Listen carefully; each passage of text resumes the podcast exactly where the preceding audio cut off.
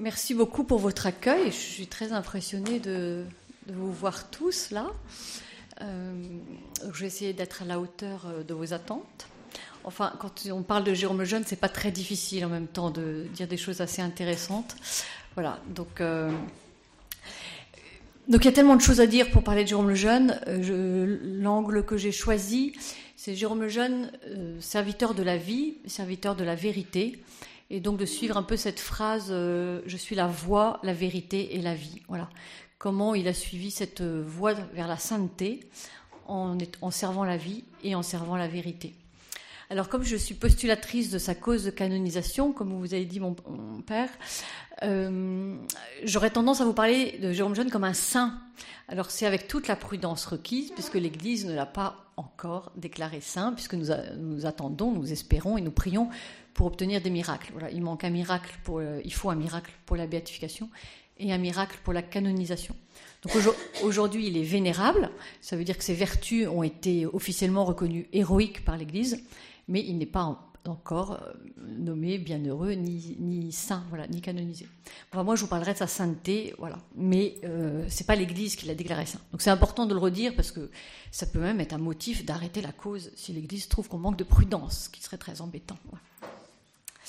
Du coup, je, vais vous parler de, Jérôme le Jeune, ce grand laïc, grand scientifique et, donc euh, vénérable. Et je trouve que c'est une cause particulièrement intéressante dans notre monde d'aujourd'hui, qui est relativement troublé, notamment dans le domaine médical, le domaine scientifique. Euh, parce que c'est une, c'est une personne euh, qui me semble accessible, une sainteté qui me semble accessible. Alors, bien sûr, euh, Padre Pio, c'est un saint extraordinaire, par exemple. Moi, j'ai un petit peu de mal à me projeter dans la sainteté de Padre Pio. Je, voilà, extraordinaire, mais justement, ça peut une icône inatteignable. Et Jérôme le Jeune, c'est pas ça. Jérôme le Jeune, euh, ben voilà, un laïc, euh, marié, donc époux, père de famille, euh, qui se trimbalait en vélo dans les rues de Paris, qui allait à la fac le matin, l'après-midi au labo, voilà, qui avait des amis, qui aimait bien rire, qui aimait bien boire un petit verre de vin de temps en temps, voilà.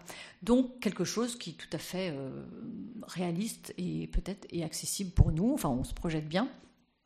Et du coup, ce qui est intéressant, c'est de voir comment eh bien, ce, petit garçon, jeune homme, jeune étudiant, est devenu ben, ce, scientifique euh, chrétien euh, à la fois héroïque et pour lequel aujourd'hui eh bien, on, fait des conférences et puis une cause de canonisation est ouverte.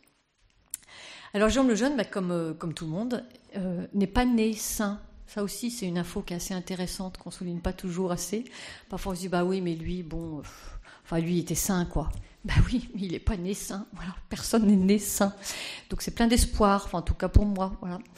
Euh, et, je, pense même que Jérôme le Jeune, s'il était mort à, 20 ans, euh, pas, il n'y aurait pas eu de cause de canonisation il avait une très belle jeunesse, je, vais revenir dessus, mais on n'aurait pas fait de cause de canonisation. Donc il a vraiment eu, fallu tout l'épanouissement de sa vie, de sa vie de, chercheur, de médecin, d'époux, euh, pour qu'il donne la pleine mesure de sa sainteté, pour qu'au jour le jour, au fur et à mesure de sa vie, il exerce les vertus à un niveau héroïque et qui fait donc euh, les saints.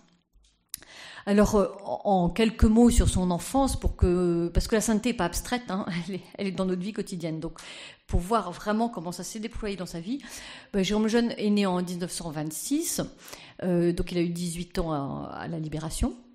Euh, donc la deuxième guerre mondiale, et donc il a connu toute cette période difficile, il a immédiatement décidé de commencer ses études de, médecine, parce que dès l'enfance, il savait qu'il il était attiré par cette vocation. Euh, et, donc il se lance dans ses études rapidement. Donc on dit que c'était un jeune étudiant très gai, qui avait beaucoup d'amis, qui aimait bien s'amuser et qui travaillait bien. Et donc il, habitait Étampes, ses parents habitaient Étampes, où il s'était installé euh, pendant la guerre pour fuir les bombardements de Paris. Et donc tous les jours, il faisait Étampes-Paris pour aller à la fac et revenir. Voilà. Et puis. Il, alors, ce qui est intéressant, et, et qui nous dit beaucoup de choses en fait de la, vie de foi de Jérôme Jeune, c'est que sa famille était très, euh, une famille vraiment catholique, ancrée dans la foi. Donc il a été baptisé évidemment très tôt et euh, avec ses parents, voilà, il priait tous les jours ensemble en famille. Sa, mère lui avait transmis la, foi, enfin la, catéchèse. Et son père était vraiment très pieux Et, son père, euh, selon moi, était certainement un homme, mais je me demande même si on pourrait pas ouvrir une cause de canonisation sur son père. Mais sérieusement, parce que vraiment son journal, ses lettres euh, sont absolument édifiantes. Son père était euh, tertiaire franciscain, donc cette grande attention aux pauvres qu'il a transmis d'ailleurs à, Jérôme Jeune, avec un grand sens du devoir, grand sens de la justice, de voilà. Et donc, et Jérôme Jeune avait une dévotion pour son père, et on voit qu'il a, il a quand même beaucoup suivi l'exemple de son père. Donc voilà, cette éducation-là, euh, doublée d'une éducation euh, intellectuelle, sur le plan culturel très, très riche.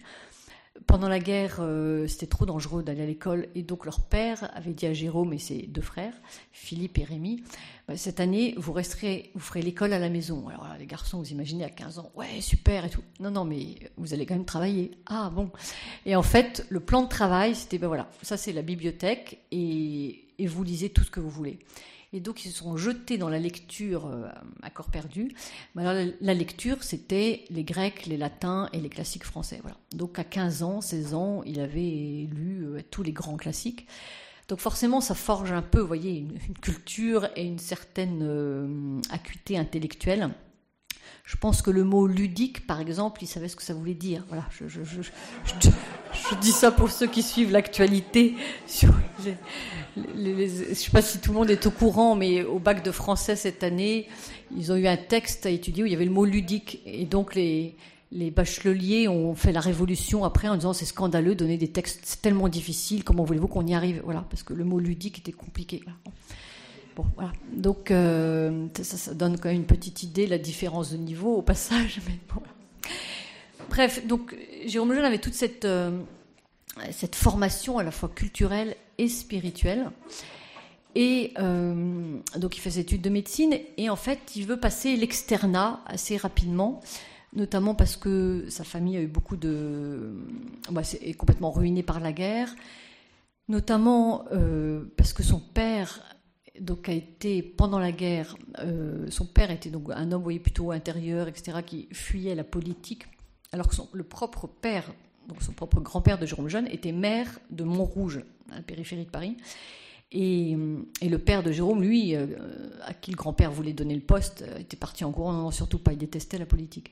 Mais pendant la guerre, la municipalité communiste d'Étampes a fui, et du coup, les Étampois n'ayant plus de maire sont venus frapper à la porte de Monsieur Lejeune en disant euh, Venez, venez comme maire, on a besoin de vous, etc. Et donc, toujours par sens du devoir, Pierre Lejeune, donc le, père de Jérôme, a accepté de prendre bah, la, municipalité et la mairie d'Étampes, donc en pleine occupation. Et à la, fin de la guerre, bah, comme beaucoup de maires, il a été accusé de collaboration et donc euh, jeté en prison. Euh, disparu de la circulation. Madame Lejeune n'avait aucun, euh, aucune nouvelle de son mari. À l'époque, il y avait beaucoup d'exécutions sommaires, donc elle ne savait pas s'il était vivant ou mort. Et donc Jérôme et ses deux frères, ben voilà, ils avaient 18 ans, Jérôme avait 18 ans, et il a vécu tout ça aux côtés de sa mère. Finalement, on a su que le père était euh, en prison, et puis trois mois après, il a été libéré, parce qu'évidemment, il n'y avait rien, euh, aucune charge à retenir contre lui. Mais en fait, il a été brisé. Le, père de Jérôme a vraiment été brisé psychologiquement. Euh, lui qui était tellement un homme de devoir, amoureux de la France, c'était voilà, tellement injuste. Et, du coup, il, n'avait plus la force physique hein, d'aller travailler. Donc la famille était vraiment dans la difficulté financière. Et Jérôme a, du coup, s'est dit, il faut que je passe l'externat euh, plus vite qu'un an plus tôt que prévu, parce que vous savez, l'externat, c'était un peu comme l'internat aujourd'hui, en fait. Vous aviez déjà un petit salaire, vous pouviez travailler à l'hôpital, etc. Et puis il rate l'externat la première année. Et alors il le passe la deuxième année, en même temps que ses autres amis, du coup, et il le rate encore. Alors euh, Madame Lejeune dit, ben oui, il paraît qu'il était lent. Donc, euh, donc il rate encore. Et il restait une troisième année, troisième et dernière chance.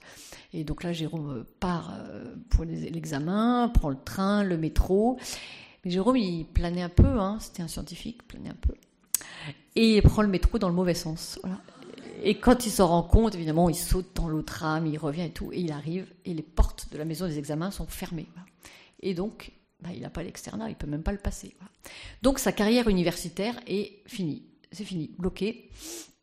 Alors je, raconte toujours ça en conférence pour détendre un peu les parents, voyez, au moment de parcoursup, tout ça, là, les concours, voilà. Euh, je dis, vous voyez, alors j'imagine un peu dans quel état vous seriez si votre fils, pour la troisième fois, ratait un concours de sa vie parce qu'il prenait le métro dans le mauvais sens, voilà. Mais vous voyez, le bon Dieu a plus d'un tour dans son sac et ça ne l'empêchera pas d'être saint, voilà. Donc peut-être qu'en fait le Seigneur l'appelait ailleurs, tout simplement. En tout cas, pour Jérôme, c'était le cas.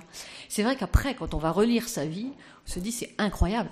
S'il avait réussi l'externat, ben, il aurait fait une carrière universitaire, il n'aurait évidemment pas atterri dans le service où il va atterrir, travailler sur les petits mongoliens, etc. Enfin, et je ne sais pas si je serais là aujourd'hui pour parler de lui. Enfin, voilà, c'est assez incroyable. Donc bref, donc il rate. Alors ça n'empêche pas d'être médecin. Hein. C'est comme aujourd'hui. Si vous n'avez pas l'internat, vous pouvez être médecin, mais vous ne ferez pas une carrière à, l'hôpital. Donc euh, lui, ça ne le dérange pas tellement plus que ça, parce qu'il voulait être médecin de campagne. C'était vraiment le désir de, soigner, quoi, de, porter secours aux personnes euh, malades, souffrantes. Euh, donc voilà. Et il se trouve que, entre-temps, il a rencontré une belle jeune fille à l'université, non pas l'université, pardon, à la bibliothèque Sainte-Geneviève. Et alors l'histoire est assez amusante il fallait demander à Madame Lejeune. On demandait à Madame Lejeune comment c'était passé. Alors, euh, alors, quand je vais vous parler de Madame Lejeune, je ne peux pas m'empêcher de prendre l'accent de Madame Lejeune. Parce que Madame Lejeune est danoise. Et alors, danoise, vous imaginez grande blonde. Bah oui, mais pas de chance, parce qu'en fait, son père était esquimau. Donc là, c'est, euh, voyez, on n'est plus dans les mêmes. Voilà, c'est petit brun les yeux comme ça, les pommettes hautes, et puis elle me disait, Fipi, je suis, je suis, je suis euh, coiffée comme une noix de coco. Donc, entendez, trois petits cheveux. Donc, elle, était drôle, et avec un accent très fort. Et donc, elle disait toujours, ah ben, c'est pas de chance, il y a une lettre que j'arrive pas à dire, c'est le ch. Pas, c'est Jérôme le chun. donc, quand on parle et maintenant, à la fondation, je dois dire que dès qu'on parle de Madame le Jeune, on parle avec son accent. On dit fille, alors Chirome. les gens doivent nous prendre pour des fous à l'extérieur. Donc je vous préviens, je suis pas folle, c'est juste que je, prends l'accent de Madame le Jeune. Et, euh, et, donc on a dit à Madame le Jeune, mais racontez-nous votre rencontre avec Jérôme. Bah, forcément, c'était euh, voilà, témoin de choix. Alors on dit j'étais à la bibliothèque Sainte-Geneviève. Et puis, euh, donc Madame le Jeune était arrivée comme jeune fille au père du Danemark, là on est en 52, euh, pour apprendre le français. Euh, et, voilà. Et du coup, Madame le Jeune était d'une famille, donc Birte Bringsted, son nom de jeune fille, Bringsted, était d'une famille très simple. Et son papa esquimau. alors maintenant que Madame Jeune nous a quittés, elle n'aimait pas tellement qu'on parle de ses racines esquimaudes. Et maintenant qu'elle nous a quittés, je le dis plus librement, son papa était plus ou moins présent, disons ça comme ça. Donc voilà, donc famille très simple, protestante, euh, pas du tout la même culture que la famille de Jérôme, qui était une famille bourgeoise, très cultivée, très catholique, très traditionnelle. Enfin voilà, donc on est quand même dans deux mondes différents. Voilà. Et c'est intéressant aussi parce que ça montre que Jérôme a su, euh, a eu le discernement en la voyant, de se dire mais c'est la femme qu'il me faut, malgré toutes leurs différences énormes. Quand on lit les lettres de Mademoiselle Bringsted à l'époque, euh, donc euh, après leurs lettres de fiançailles, c'est bourré de fautes d'orthographe. Enfin, c'est même pas de fautes d'orthographe, c'est de la phonétique. Il faut lire à haute voix pour euh, comprendre ce qu'elle voulait dire. Et Jérôme, vous voyez, qui avait lu tous les classiques, fallait quand même accepter de se marier avec une femme qui, voilà, qui, qui, pas le français, quand même. Vous voyez, bon, enfin, quand même, hein, faut, faut, faut accepter. Bon. Et euh, donc bref, donc elle est à la bibliothèque justement pour apprendre un peu le français. Et puis elle dit, fille, puis à la table à côté, il y avait, un, il y avait un, ce jeune homme, il était beau. Et euh, alors lui il faisait des études de médecine. Puis en fait, moi, j'ai, ce jour-là, j'avais pas de crayon, j'avais plus de crayon, j'avais plus d'encre. Alors je lui ai demandé son crayon et il m'a dit, mais bien sûr, tout de suite, et il m'a prêté son crayon. Alors il dit, et après, ben après on était prendre un café. Ah bon? Et après, ben après on a pris un autre café. Oui, mais après. ben après, je suis partie en vacances au Danemark et euh, il m'a attendu au retour à la gare. Ah bon Et après? Ben Après, il est venu en vacances chez mes parents au Danemark. Ah bon Et après? Ah ben après, ça vous regarde pas. Hein ben c'est là, ça devient intéressant, madame. voilà. Donc voilà. Donc c'était vraiment le coup de foudre. Ça a été le coup de foudre et avec cette extraordinaire différence de tous les deux. Euh, Et, quand on voit après l'évolution enfin, de leur vie, de leur couple et de toute l'œuvre commune qu'ils ont eue, on se dit que c'était vraiment providentiel, vraiment une complémentarité extraordinaire. il y a vraiment des, enfin, des conférences à faire que je fais parfois pour les, pour les jeunes couples. Euh, sur le couple le jeune, quoi. Vraiment, euh, et notamment sur Madame le jeune, la place de la femme dans le couple, c'est extraordinaire. Donc voilà, donc il décide de se marier. Et, euh, et donc Jérôme bah, doit trouver un, un boulot. Voilà. Donc ils hésitent à partir au Yémen, euh, dans un autre pays, en province, etc. Et il se trouve que le professeur, euh, le grand pédiatre français, professeur Turpin, avait eu Jérôme Lejeune en stage quelques années auparavant. Il avait repéré ce futur médecin de, talent et il lui propose un poste. Il lui dit mais euh, externa ou pas externa, moi ça m'est égal, je vous prends dans mon service si vous voulez et vous allez vous occuper de euh, ces, personnes-là, les Mongoliens, vous savez, on les appelle Mongoliens. Euh, personne s'en occupe, on ne sait pas ce qu'ils ont. Donc, si vous voulez, bien voilà, vous devenez leur médecin et vous cherchez pourquoi ils sont comme ça. Turpin avait déjà travaillé, avait déjà cherché pourquoi ils étaient mongoliens.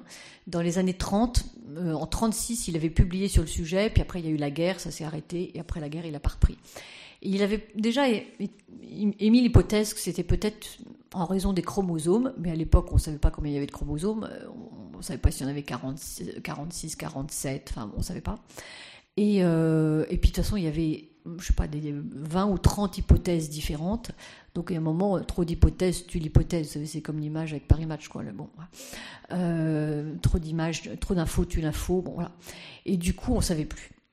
Et Jérôme Lejeune va rencontrer ses enfants et en fait est bouleversé par cette rencontre avec, euh, avec ces passions, avec ces Mongoliens. Et le soir même, là nous sommes en avril 52, il écrit à Birth, Birth qui est parti au Danemark pour préparer leur mariage, il lui écrit cette lettre que je vais vous lire. J'ai retrouvé en fait dans, le, dans les affaires de Madame, parce que Madame Lejeune pour la cause de canonisation, donc on a, il faut qu'on lise tout en fait. Et Madame Lejeune avait gardé toutes leurs lettres dans une valise et quand je dis toutes leurs lettres, c'est beaucoup, parce que dès qu'ils n'étaient pas ensemble, ils s'écrivaient chaque jour, et chacun écrivait à l'autre. Et comme Jérôme Jeune, après, dans la deuxième partie de sa vie, a beaucoup voyagé, et que Madame le Jeune, tous les étés, partait deux mois au Danemark, quand Jérôme, euh, lui, travaillait encore à Paris, on a 2000 lettres. Donc évidemment, c'est extraordinaire, parce qu'on euh, a tellement d'informations, voilà. Et donc Madame le Jeune m'a dit, ben, là, c'est la falise avec toutes nos lettres, si vous voulez, vous pouvez les lire. Alors vous êtes quand même un peu ému, vous dites, ben madame, je ne vais pas lire vos lettres de fiançailles. Si, si, si, si, il faut que vous lisiez tout. Donc euh, voilà, on a tout lu. Et, donc j'ai trouvé cette lettre magnifique, donc datée d'avril 52, donc que Jérôme envoie à Birth une semaine pile avant leur mariage. Ma pauvre chérie, tu n'as pas choisi un milliardaire et nos débuts seront durs. Je sais pourtant maintenant que tout sera possible, car je sais pouvoir compter sur ton courage et sur la protection de Dieu, puisque ce que nous faisons est bien. Turpin me propose un travail d'un ou deux ans sur les Mongoliens. Tu sais, les petits attardés. Je suis persuadé qu'il y a quelque chose à trouver et qu'il est peut-être possible d'améliorer la vie de milliers d'êtres si nous arrivons à trouver pourquoi ils sont ainsi. C'est un but passionnant qui nous demandera de grands sacrifices, ma chérie, mais si tu es d'accord pour accepter une vie assez précaire, mais juste et saine, basée sur cet espoir-là, je suis sûre que nous y arriverons. Je dis nous, car c'est seulement si toi aussi tu marches, si tu m'aides, que j'arriverai à quelque chose. Voilà, une semaine avant leur mariage. Donc on parle pas euh, buffet, enfant d'honneur. Euh. Bah, moi, ça m'a frappé quand même. on est, oui, maintenant, on achète des petits livres là pour le rétro-planning, pour l'organisation du mariage. Euh, un an et demi avant, c'est le stress et tout. Voilà. Une semaine avant. Voilà. Et donc en fait tout est là, toute leur vie, toute la mission de Jérôme et de son mari, de Jérôme et sa femme, pardon, se retrouve dans cette lettre. Et, une semaine plus tard, ben, quand Madame Lejeune va dire oui, elle, euh, à Jérôme, elle dit oui à cette lettre. Elle dit oui à, toute cette mission que Jérôme propose. Et vous voyez, en fait, c'est donc travailler, savoir comment pourquoi ils sont comme ça, comment améliorer leur vie. Ça nous demandera de grands sacrifices nous aurons une, vie précaire mais juste, saine, nous y arriverons, et je dis nous, parce que c'est seulement si tu marches avec moi que j'arriverai à quelque chose. Donc tout est là. Et c'est vraiment le, fil directeur de la vie de Jérôme Lejeune, c'est-à-dire que son but, ça a été de trouver pourquoi ils étaient comme ça et comment les guérir. Le reste n'avait pas d'importance. L'argent, les honneurs, la vanité, le pouvoir, euh, ça n'avait aucune importance. Et ce ne sont pas des paroles en l'air, parce que c'est ce qu'on va voir vraiment dans sa vie. Et puis, si toi tu marches avec moi, voilà, moi tout seul j'arriverai à rien. Et ça aussi, c'est pas des paroles en l'air. Tout ce que Jérôme a fait toute sa vie, c'était vraiment avec Madame le Jeune, qui n'était pas seulement un bras droit, qui n'était pas seulement une aide, qui était vraiment, euh, il lui disait tout, il partageait tout avec elle, il prenait toutes ses décisions avec elle, et elle jamais, euh, jamais ne lui a dit écoute Jérôme, euh, laisse tomber, t'en fais déjà beaucoup. Euh, écoute Jérôme, euh, si ce serait bien qu'on accepte la proposition des Américains, tu te rends compte, euh, on, aurait quand même une vie plus facile, plus aisée. puis moi, ça me plairait bien vivre aux États-Unis avec des belles maisons, des belles voitures, chez les Kennedy. Enfin, elle aurait eu mille raisons et à la limite pas des mauvaises raisons forcément. Hein, et jamais. Bon, écoute, non, Jérôme, va pas à cette conférence ou à la télévision, tu vas encore t'attirer plein d'ennuis. Ou non, Jérôme, tais-toi, ça va. Jamais, jamais, jamais. Madame Lejeune ne lui a demandé, ne l'a tiré en arrière, jamais. Et au contraire, parfois c'était, enfin, elle était très combattante et parfois c'était, c'était elle qui disait bon, faut, faut y aller quoi. C'est, bon, enfin, j'ai retrouvé des textes d'elle quand Jérôme était aux États-Unis au moment de, au moment de l'avortement en France, extraordinaire. Et dans cette lettre-là, j'ai réalisé que Madame Lejeune était euh, au moins aussi courageuse que Jérôme Lejeune. Enfin, c'était incroyable, avec un sens politique. Bon, si j'ai le temps, je vous raconterai cet épisode, mais extraordinaire. Donc voilà, donc vraiment, ils se sont bien trouvés et, euh, leur, leur, vie de couple est fondée sur cette lettre-là et sur cet amour qui va se développer à partir de ce, ce projet commun. Alors, Birte était protestante, je vous ai dit, et Jérôme lui demande de se convertir au catholicisme en lui disant, tu sais ma chérie, notre mariage doit se fonder sur l'amour de, Jésus. Et, euh, sans, la religion, on n'avancera pas loin. C'est la seule façon d'avancer loin et bien, c'est avec le, le, bon Dieu. Parce que euh, Birte était protestante comme tous les Danois, et ça veut dire protestant parce que c'est sur la carte d'identité, hein, mais ça ne veut pas forcément dire qu'il pratique. Voilà. Donc c'était le cas de Madame Lejeune. Et du coup, elle, euh, elle accepte tout de suite et elle écrit des très jolies lettres à Jérôme en lui disant Mais grâce à toi, j'ai trouvé euh, l'envie d'aimer Dieu, l'envie de m'abandonner à son amour et de plonger dans son amour. Donc elle a vraiment découvert l'amour de Dieu grâce à, grâce à Jérôme Lejeune. Voilà, donc il se marie en, en mai 52 et Jérôme accepte de travailler dans le service du professeur Turpin. Donc là, les choses sont posées dans, la vie de Jérôme le Jeune. Et alors après, j'allais dire son développement de sa sainteté, et ça je trouve ça très beau aussi, c'est euh, vraiment, il, se laisse modeler par la grâce au fil des jours, au fil des rencontres, au fil des, des, appels. Euh, il se laisse modeler par la grâce. Et c'est pas du tout un Don Quichotte, Jérôme Jeune. Vous voyez, c'est drôle parce que je pense que beaucoup de gens ont une idée un peu faussée de lui, disant oui, c'était un homme un peu intransigeant, carré, qui devait vouloir changer les choses et tout. Mais alors pas du tout. C'était vraiment, ben, je vous ai dit, c'était un scientifique, c'était un poète. Euh, il, avait vraiment un regard contemplatif. Il aimait la nature, il aimait la création, la beauté de la création. De la création, évidemment, il remontait au créateur. Il aimait la, la création. Il n'aimait pas la terre comme la déesse Gaïa.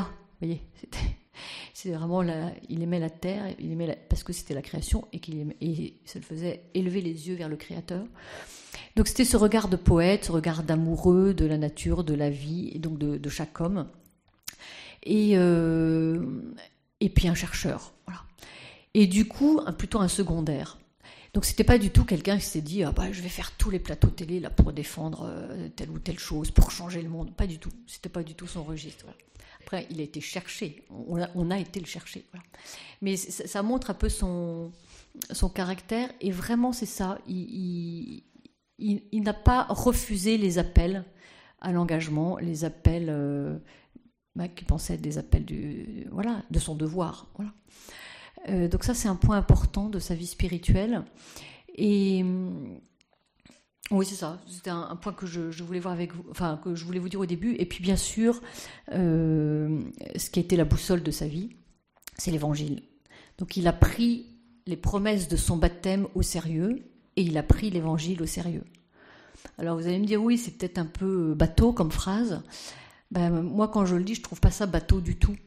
Parce que euh, ben, je suis quand même frappée de. Ben, voilà, avec beaucoup d'amis catholiques pratiquants, pratiquants, hein. Enfin, il y a quand même des, zones d'ombre assez vite hein, sur des sujets, euh, voilà, l'avortement, la PMA, euh, épouser un divorcé, remarier, enfin, euh, divorcé, voilà. Oui, bon, d'accord, l'Église dit ça, mais bon, s'il peut refaire sa vie, être heureux, ah, oui, mais bon, dans l'Évangile, ça s'appelle un adultère. Oui, d'accord, mais enfin, bon, voilà. c'est des exemples concrets. Bon, ben, Jérôme, non, il prenait l'Évangile au sérieux. Et les promesses de son baptême au sérieux. Et l'enseignement de l'Église au sérieux. Donc, il triait pas en ce que ce qui lui plaisait, ce qui lui plaisait pas, ce qui lui demanderait de l'effort, ce qui lui en demanderait pas. Et la phrase notamment qui était la, boussole de sa vie, c'est cette belle phrase de Saint Matthieu quand Jésus dit Ce que vous avez fait au plus petit d'entre les miens, c'est à moi que vous l'avez fait. Alors évidemment, cette phrase, tout le monde, euh, l'aime, hein. mais pour Jérôme le jeune, bah, on comprend bien que ça va être euh, déterminant en fait dans les choix qu'il va devoir faire, puisque justement, il travaille sur les tout petits. Voilà, donc là, vous voyez, on, passe, je trouve que c'est une transition formidable sur le premier point qui est Jérôme le Jeune, serviteur de la vie. Donc on, voit ce jeune médecin euh, plein d'entrain, plein d'émotions, qui veut travailler au, service des patients qu'on appelle mongoliens. Et alors, les, plus jeunes de l'Assemblée ne, le savent sans doute pas, les, plus anciens le savent d'expérience. Euh, moi, j'étais frappée de voir euh, tous ces témoignages, justement, euh, en ce sens. Pourquoi est-ce qu'on appelait ces enfants, ces personnes mongoliens? Alors vous allez me dire, bah, parce qu'ils ressemblent un peu à des personnes de Mongolie. Oui, mais c'est pire que ça. En fait, au 19e siècle, on ne savait pas pourquoi ils étaient comme ça.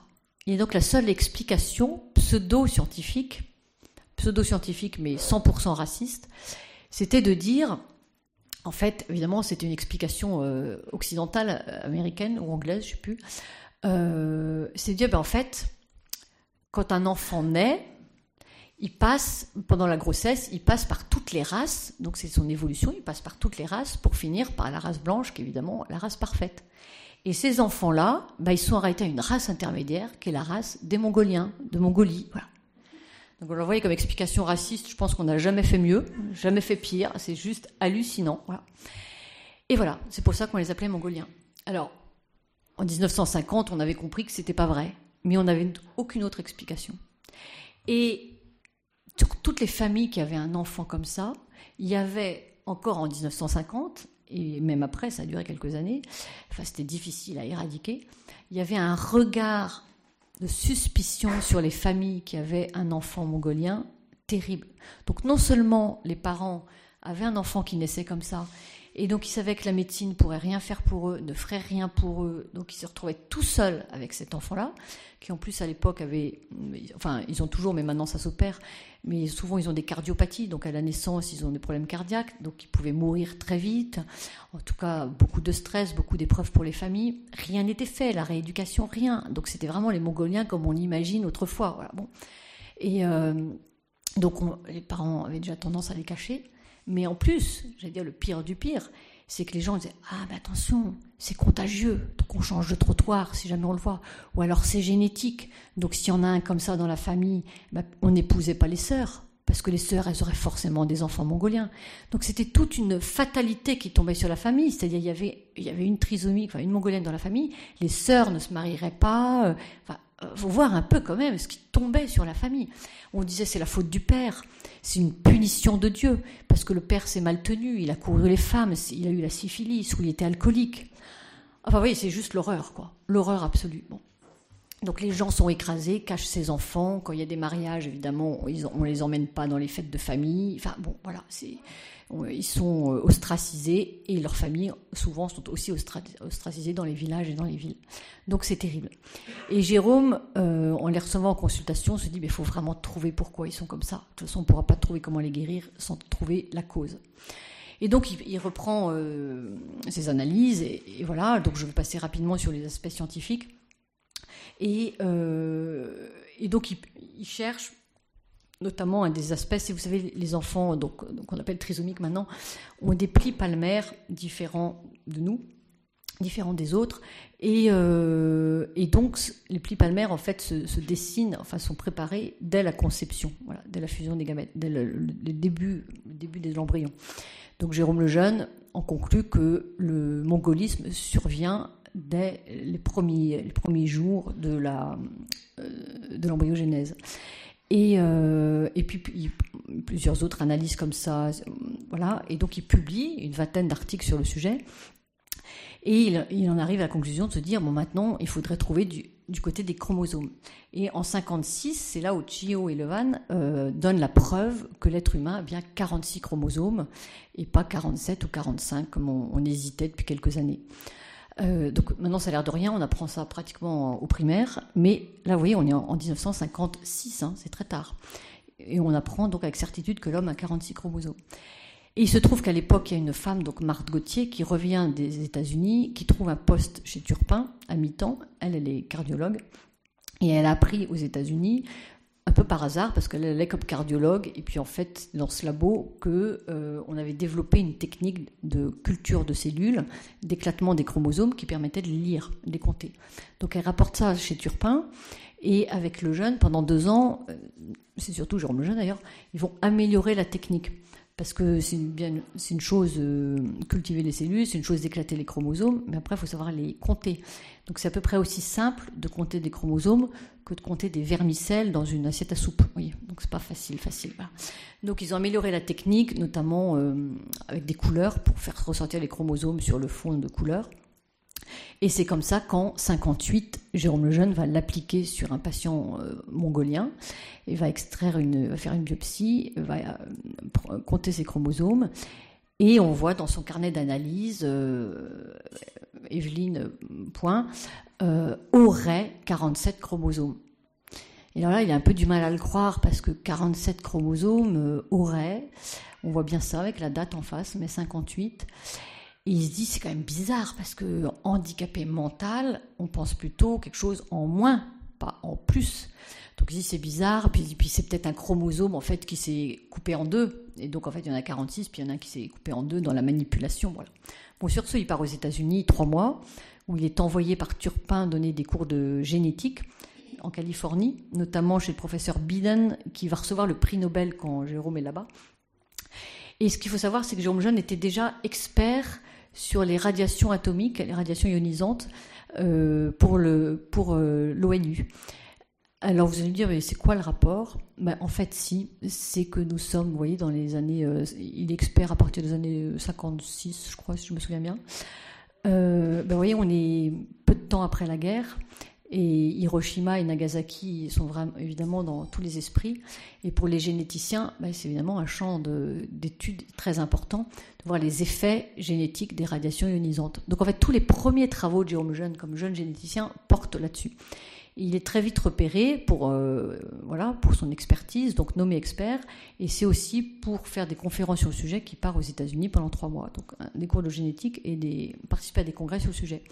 Et quand il revient en décembre suivant, fin novembre 58, euh, il dit bah, maintenant il faut, qu'on, il faut que je trouve d'autres cas euh, pour être sûr que c'est bien, enfin 47 chromosomes ou pas. Et donc il, fait deux nouveaux tests et sur deux autres enfants mongoliens, et il trouve à, nouveau euh, qu'il y a bien 47 chromosomes. Et donc là, il va voir Turpin, il lui dit faut, faut qu'on publie parce que visiblement il y a quand même quelque chose. Les, Mongoliens semblent bien avoir 47 chromosomes. C'est comme ça que la publication sort en janvier 59. Euh, et, après, il y a deux autres publications en mars et en avril avec 6 et 9 cas, donc ce qui confirme cette première publication, et c'est donc la découverte de ce qu'on va désormais appeler la trisomie 21 pour trois chromosomes 21. Et Jérôme Lejeune veut absolument changer le nom parce que pour ce que je vous ai dit tout à l'heure, pour sortir de cette, euh, ce regard épouvantable qu'on porte sur les Mongoliens et montrer que ça n'a rien à voir avec euh, une, euh, évidemment un péché, une mauvaise conduite, que c'est pas, pas héréditaire dans une certaine mesure, ni même évidemment encore moins contagieux. Voilà, c'est une aberration chromosomique. Et donc, ça a l'air de rien, mais c'est une révolution c'est d'abord une révolution scientifique, une révolution euh, génétique, puisque c'est la première maladie par aberration chromosomique découverte au monde, dont on fait la preuve. Euh, donc ça ouvre tout un nouveau champ à la génétique qu'on va appeler la cytogénétique, l'étude des chromosomes. Et c'est une révolution ben, pour les parents, vous imaginez bien, parce que enfin ils vont pouvoir relever la tête, dire bah, notre enfant c'est pas de chance, il a un chromosome en plus, euh, c'est pas notre faute, c'est la faute de personne, c'est comme ça. Et puis surtout, maintenant, eh ben, il y a un médecin qui a dédié sa vie à nos enfants, à nos voilà, et du coup on va pouvoir aller le voir à Paris, et, et ça, ça soulage infiniment les parents. Et, moi, je, suis quand même très touchée de, voir des parents, quand ils vous racontent ça, qui ont vécu l'avant et l'après, qui ont vécu le, mongolisme et la trisomie, le passage de l'un à l'autre, qui vous en parlent encore aujourd'hui, en 2020, vraiment des larmes aux yeux. On, mesure la souffrance qu'ils ont dû vivre avant et la joie que ça a été de, rencontrer Jérôme Jeune qui les libérait de ce poids social épouvantable. Alors à partir de là, bah, Jérôme Lejeune, euh, évidemment, va être euh, connu dans, le monde entier, et notamment par les, par les parents, par les familles d'enfants trisomiques.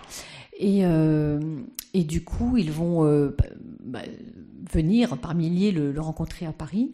Et, alors là, on a des témoignages aussi magnifiques, merveilleux, de parents. Et moi, je suis frappée de voir que toutes les mères, et les pères de famille d'ailleurs qui en témoignent, me disent la même chose mais pratiquement avec les mêmes mots. C'est-à-dire que c'est quand même très étonnant. C'est très étonnant. Et donc, euh, je, vais vous raconter un peu ce que me disent les mamans, donc comme si j'étais les mamans. voilà, on, est arrivé avec mon mari dans le bureau du, docteur Lejeune vous savez, arriver à Paris, euh, déjà c'était compliqué, puis d'aller le voir dans cet hôpital, et puis rencontrer le docteur Lejeune. Alors après, quand il est devenu professeur, entre guillemets, c'était pire, parce qu'on on a peur, on est très intimidé. Voilà, c'est pas facile hein, déjà d'arriver à Paris, traverser la ville, à l'hôpital, enfin bon, c'est très intimidant tout ça.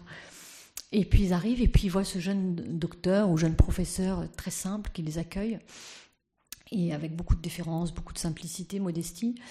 Euh, et, donc, elle me dit, voilà, il, s'assoit et puis il met un tablier sur ses genoux. Et puis là, il a pris mon, fils. Euh, elle a dit, ben voilà, moi je suis arrivée avec un handicapé sur les bras, quoi. On était effarés avec mon mari. Qu'est-ce qu'on va faire d'un enfant mongolien Enfin bon. Donc vraiment arrivé avec un handicapé sur les bras. Hein. Ça, c'est la phrase d'une maman. Et, euh, et puis donc Jérôme le prend et puis il allonge sur ses, genoux et puis commence à, à jouer, vous voyez, regarder les mains, du, donc pour regarder les plis palmaires. Donc il joue avec les mains du. Il dit voilà, il joue avec les mains de mon petit bonhomme. Et puis il a regardé mon fils, et puis euh, en lui faisant des grands sourires, et il me dit mais comment s'appelle votre fils, madame? Et je lui dis bah il s'appelle euh, il s'appelle Patrick. Et la maman me dit et au moment où j'ai dit que mon fils s'appelait Patrick, à ce moment-là quelque chose a changé dans mon cœur. En fait, j'ai compris que c'était pas un handicapé que j'avais sur les bras, mais que c'était mon fils que j'avais dans mes bras et que j'étais plus toute seule, qu'avec ce grand médecin qui allait m'aider, avec mon mari, on n'était plus tout seul. Il allait être là avec nous, à nos côtés. Il m'a dit voilà, vraiment, ça, ça, a changé quelque chose en moi. Et ça, plein de mamans m'ont dit pareil. Une autre maman m'a dit, ben, quand je lui ai dit, ben voilà, ma fille s'appelle Marguerite, elle me dit, au moment où j'ai dit le nom de ma fille, quelque chose a changé en moi. C'est quand même très étonnant, il y a quelque chose qui se joue là. Alors évidemment, on pense beaucoup à la Bible, hein, euh, le sein de ta mère, je te connaissais par ton nom, je t'ai appelé par ton nom, l'importance du prénom, l'importance du nom. Et, il y a clairement là une naissance dans le cœur de la maman. au moment où elle donne le nom, l'enfant naît vraiment, je veux dire, dans le psychisme, dans l'amour de sa maman, dans l'amour de la maman. Puis après, elles, elles me disent, euh, et puis la façon dont il a regardé mon fils ou ma fille. Alors il y en a une qui me dit euh, jamais j'avais vu, euh, personne n'avait jamais regardé mon fils avec autant d'amour. Il avait un regard incroyable. Une autre me dit il a regardé mon fils comme s'il avait le Christ sur la croix, comme s'il voyait Jésus sur la croix. Et une autre m'a dit il a, il a regardé ma fille avec les yeux du Christ. Ou une autre me dit il a regardé mon fils pas comme un grand médecin, un petit malade, mais d'égal à égal ou alors comme s'il avait un prince devant lui. Et ça, je, me souviens encore d'une maman qui me dit, euh, et ça, j'oublierai jamais. Elle en a encore des trémolos dans la voix, vraiment. Elle, elle, elle pleure pas à chaque fois qu'elle me le dit. Son fils aujourd'hui a 40 ans, oui. Mais ça, jamais j'oublierai la façon dont il a regardé mon fils, comme s'il avait un prince devant lui. Personne ne l'avait jamais regardé comme ça. Donc les, parents sont, bouleversés de voir cet amour en fait. Et donc ça les aide à rentrer eux-mêmes dans cette dimension d'amour avec leur enfant. Et après ils disent tous, et, en fait il avait des paroles très simples, il nous disait les choses simplement, juste ce qui était bon d'entendre. Il nous disait ce qu'on pouvait entendre ce jour-là. Il ne nous faisait pas miroiter des choses euh, extraordinaires, très faciles ou minimiser le handicap, mais il nous, il nous disait pas aussi ça va être horrible comme on entend aujourd'hui, trop de médecins pour euh, un peu forcer à l'avortement. Pas du tout. C'était toujours juste, juste qu'on avait besoin d'entendre ce jour-là. Et les parents repartent. Et alors là, c'est pareil. Ils disent tous, c'est euh, ah mais moi on mon mari et moi, on était transformés, on est reparti fortifiés, on était arrivé écrasés, on est reparti fort, on n'était plus tout seul quoi. Tout avait changé. Et ils me disent tous, il y a eu un avant et un après euh, notre consultation avec le professeur Lejeune. C'est extraordinaire. Donc c'est étonnant. Et, je, me souviens d'une fois, j'avais rencontré à Paris Monial euh, un, homme, ça m'avait beaucoup impressionné, vraiment une, force de la nature. J'imagine comme ça le bûcheron des Vosges, vous voyez, le type euh, aussi haut que large, enfin vraiment le... Non mais vraiment, un bel homme. Et il m'a dit Ah, vous travaillez pour Jérôme Lejeune euh, Ah oui, je, l'ai rencontré quand, mon fils est né, euh, nous avons été le voir. Et là, je vois cet homme-là qui commence à avoir les larmes aux yeux. Et je lui dis Ah, vous avez rencontré Jérôme Lejeune, mais. Donc c'était forcément il y a un certain nombre d'années, parce que Jérôme Lejeune était déjà mort depuis 10 ans. Il me dit Ah oui, oui c'était il, y a, il y a 35 ans. Oui, les larmes aux yeux.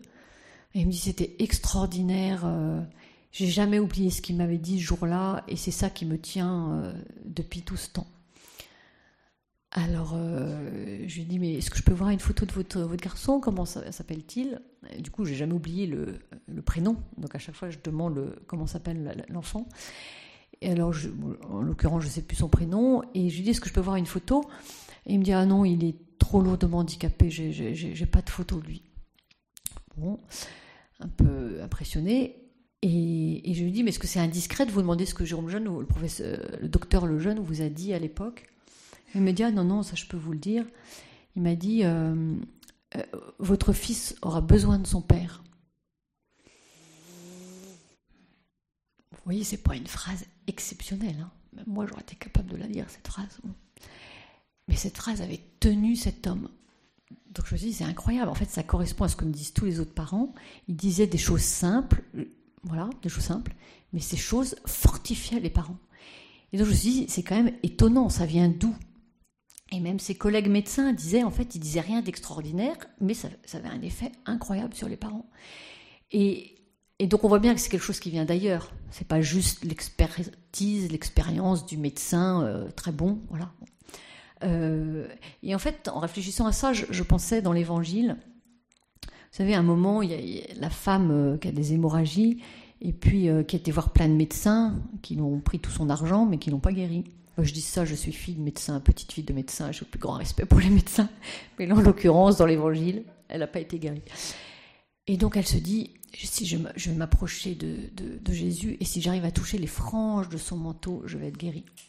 Alors là, la scène est incroyable. Donc elle s'approche, il y a la foule, elle se fend la foule et elle arrive et elle touche les franges du manteau.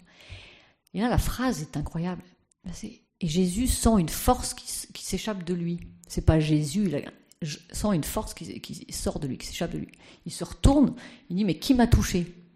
Voilà, il dit bah, Rabbi, euh, tout le monde est là, tout le monde te touche. Non, non, quelqu'un m'a touché. Et là, la femme, toute euh, tremblante, dit Oui, oui, c'est moi, c'est moi, Rabbi. Et là, Jésus lui dit bah, Ta foi t'a sauvé. Et je pense, toute proportion gardée, bien sûr, mais je pense qu'il y a quelque chose un peu de ce registre-là chez Jérôme Lejeune. C'est-à-dire qu'il y avait quelque chose qui émanait de lui, qui venait d'ailleurs, voilà, qui venait de cet amour euh, qu'il avait pour ses patients, de, voilà, qui venait d'ailleurs. Parce que ce n'étaient pas les mots qu'il disait, qui étaient très simples, qui pouvaient avoir cet effet-là tout seul. Voilà.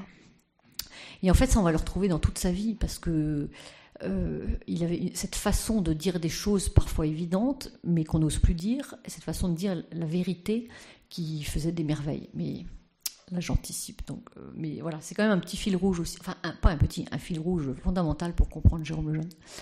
Donc voilà, donc cet effet sur les parents. Euh, et là, on rentre, voyez, dans cet amour de Jérôme Lejeune pour ses patients. Alors, évidemment, l'immense majorité des médecins aiment leurs patients. Mais là, c'est un amour vraiment inconditionnel. Et, ce qui est très touchant et que finalement j'ai dont j'ai pris conscience en travaillant sur sa cause de canonisation, c'est quand même que Jérôme Lejeune était vraiment un esprit génial au sens propre du terme, une intelligence absolument hors du commun. Et les, gens qui l'ont bien connu, y compris ses collègues, disaient mais euh, ça aurait été un très grand mathématicien, un très bon astrophysicien. Enfin, il aurait brillé partout. Il aurait reçu tous les prix dans toutes ces dans toutes ces matières. Enfin, voilà, il était excellent partout.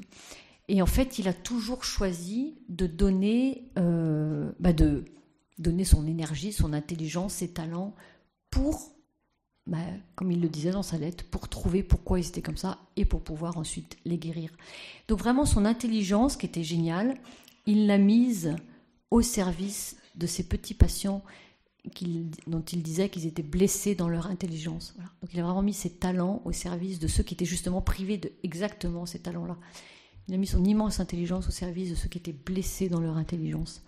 Donc là, on est quand même vraiment au cœur de l'évangile. Et que c'était un choix d'amour, parce que plusieurs fois il était quand même tenté d'aller travailler sur d'autres euh, voilà, euh, d'autres objets de recherche passionnants, bah voilà, notamment les radiations ionisantes, c'était passionnant, le cancer, c'était passionnant, et tas de trucs, et les gens lui demandaient de partout, du monde entier. Et plusieurs fois dans son journal, on voit, euh, chaque, à un moment il dit, chaque fois que je suis tenté de m'évader de ces recherches sur le trisomie, j'ai une maman ou un enfant trisomique qui me rappelle à l'ordre et qui me dit, professeur, quand est-ce que tu trouves? On t'attend. Il dit, à chaque fois, comme par exprès, où je suis tentée de partir, j'ai une lettre ou un coup de téléphone d'une maman. Voilà. Et donc, je, ne peux pas, je ne peux pas les abandonner. Et un médecin un jour m'a dit, vous savez, c'est très concret parce que quand on est un esprit comme lui, brillant, qui s'intéresse à tout, avoir tous les matins en consultation des enfants trisomiques, leur faire tirer la langue, prendre le poids, la taille, le machin, etc. Intellectuellement, c'est pas passionnant. Et des tas de chercheurs, ils arrêtent la clinique parce qu'ils ont envie de s'éclater euh, intellectuellement. Et ben voilà. Mais, mais ça n'avait pas d'importance, parce que lui, toutes ses recherches, c'était pour ces patients-là. Alors quand je dis trisomie, après, euh, d'ailleurs, euh, enfin bref, c'est d'autres maladies, je vais y revenir. Mais donc, vous voyez, donc vraiment, c'est un vrai choix de charité, d'amour de ces patients, de continuer à travailler pour eux et de mettre tous ses talents à leur service. Alors c'est vrai qu'après la trisomie, il a découvert d'autres maladies, d'autres trisomies. Euh, la maladie du cri du chat, enfin voilà, beaucoup d'autres maladies, beaucoup d'autres syndromes, pas forcément connus parce qu'ils sont très techniques, donc ils ne sont pas connus du grand public. Euh, mais voilà, toujours dans le même secteur génétique et notamment euh, chromosomique. Voilà, donc cet amour inconditionnel. Et puis, ce que je voulais dire aussi, c'est l'espérance qu'habitait Jérôme le Jeune pour bien comprendre le regard qu'il portait sur ses patients. Et notamment, c'est Benoît XVI, dans Spécial Vie, qui a des, pages magnifiques sur l'espérance propre aux médecins. D'ailleurs, je me suis demandé s'il ne pensait pas à Jérôme Lejeune en écrivant ces pages, parce que j'ai tellement l'impression de voir Jérôme Lejeune. Et il dit voilà, en fait, euh, aujourd'hui, le scientifique est tenté de penser que le monde a été créé sans Dieu, enfin, voilà, a évacué Dieu, et le médecin aussi. Et du coup, face à la souffrance de son patient, euh, il est tenté de se bah, de tout faire pour pouvoir empêcher cette souffrance. La souffrance est un échec, la maladie est un échec, et, comme la vie n'a pas de sens, eh bien, si la personne souffre trop, finalement, c'est un acte de charité euh, de l'euthanasie. Voilà. Tout ça parce qu'en fait, le médecin pense que c'est lui euh, qui a le pouvoir d'enlever la souffrance ou pas.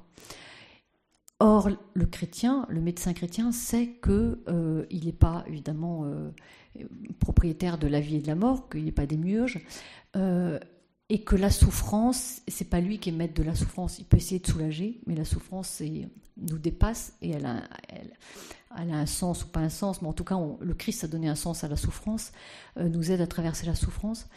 Et, donc, si on n'a pas l'espérance chrétienne, on ne supporte pas la souffrance de l'autre, ça nous paraît inhumain, surhumain, ça n'a pas de sens. Alors que si on, a cette espérance, on, la voit comme avec l'espérance chrétienne, et on sait que chaque vie a un prix infini, quel que soit le handicap, la maladie, même la période de souffrance, on sait que cette personne a un prix infini et est appelée à l'espérance infinie.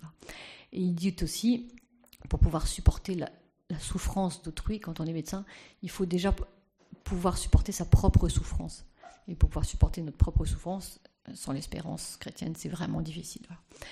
Donc en fait, c'est très beau et, c'est vrai que quand vous êtes au quotidien avec des enfants euh, lourdement handicapés, et là quand je dis lourdement handicapés, je ne dis pas forcément euh, trisomique, hein, parce que quand on est dans le milieu du handicap, euh, j'espère ne choquer personne en disant ça, mais souvent on dit la trisomie, c'est la Rolls du handicap. S'il y avait à choisir, beaucoup de parents diraient Moi, je préfère avoir un enfant trisomique que le handicap que j'ai là, qui est beaucoup plus lourd. Euh, donc Jérôme Jeune recevait des patients beaucoup plus lourdement handicapés que les trisomiques, même si euh, la trisomie a ses difficultés évidemment. voilà, mais il gardait toujours cette espérance parce qu'il savait qu'ils avaient un prix infini. Chaque vie humaine avait un prix infini donc ce regard d'amour et cet amour inconditionnel de, Jérôme pour ses patients. Alors, donc là, vous voyez, je vous ai bien développé, enfin en tout cas j'ai essayé de vous développer la partie euh, médecin et la partie savant, la partie scientifique. Parce que parfois on se dit, ben, Jérôme Jeune, bon, ok, c'était un scientifique, mais c'était surtout un chrétien. Oui, mais c'est pas un saucisson qu'on coupe en tranches, donc c'est un grand scientifique chrétien. Et ça aussi, dans le monde d'aujourd'hui, ça évidemment euh, son importance. Et c'est certainement aussi une des raisons pour lesquelles le monde ne l'aime pas forcément, le monde scientifique. Il y aura la question de l'avortement, bien sûr, qu'on va voir, mais pas seulement. Il y a aussi tout, l'aspect scientifique, parce que Jérôme Lejeune, avec cette science immense et son intelligence géniale, euh, n'a jamais utilisé tout ça pour s'opposer à la foi et pour prendre en dérision la foi, la Genèse, euh, les commandements de l'Église, l'enseignement de l'Église. Au contraire. Mais pour bien comprendre ce que ça voulait dire, euh, je reviens à sa découverte. Donc je vous ai dit, c'était une révolution, révolution scientifique. Et du coup, eh bien évidemment, les Américains, qui sont toujours les premiers à repérer, voilà, les grands, disent oh là là, on va le faire venir aux États-Unis. Et donc, ils lui, l'invitent aux États-Unis et ils lui promettent ils lui disent, ben voilà, on a créé une chaire de génétique fondamentale à l'Université Columbia, et pour vous, pour que vous en soyez le président. Et il lui propose un salaire absolument euh, mirobolant, enfin que Jérôme n'aurait jamais pu euh, Alors Jérôme me dit ah, ah d'accord, bah écoutez, je vais en parler à ma femme. Donc euh, il rentre en France, il en parle à Birth. Et, lui, comme Birth, disent non mais il n'en est pas question. Jérôme travaille en France, il a tous ses patients qui sont là il aime la France, il a tout reçu de la France, donc il veut, voilà, il veut travailler en France.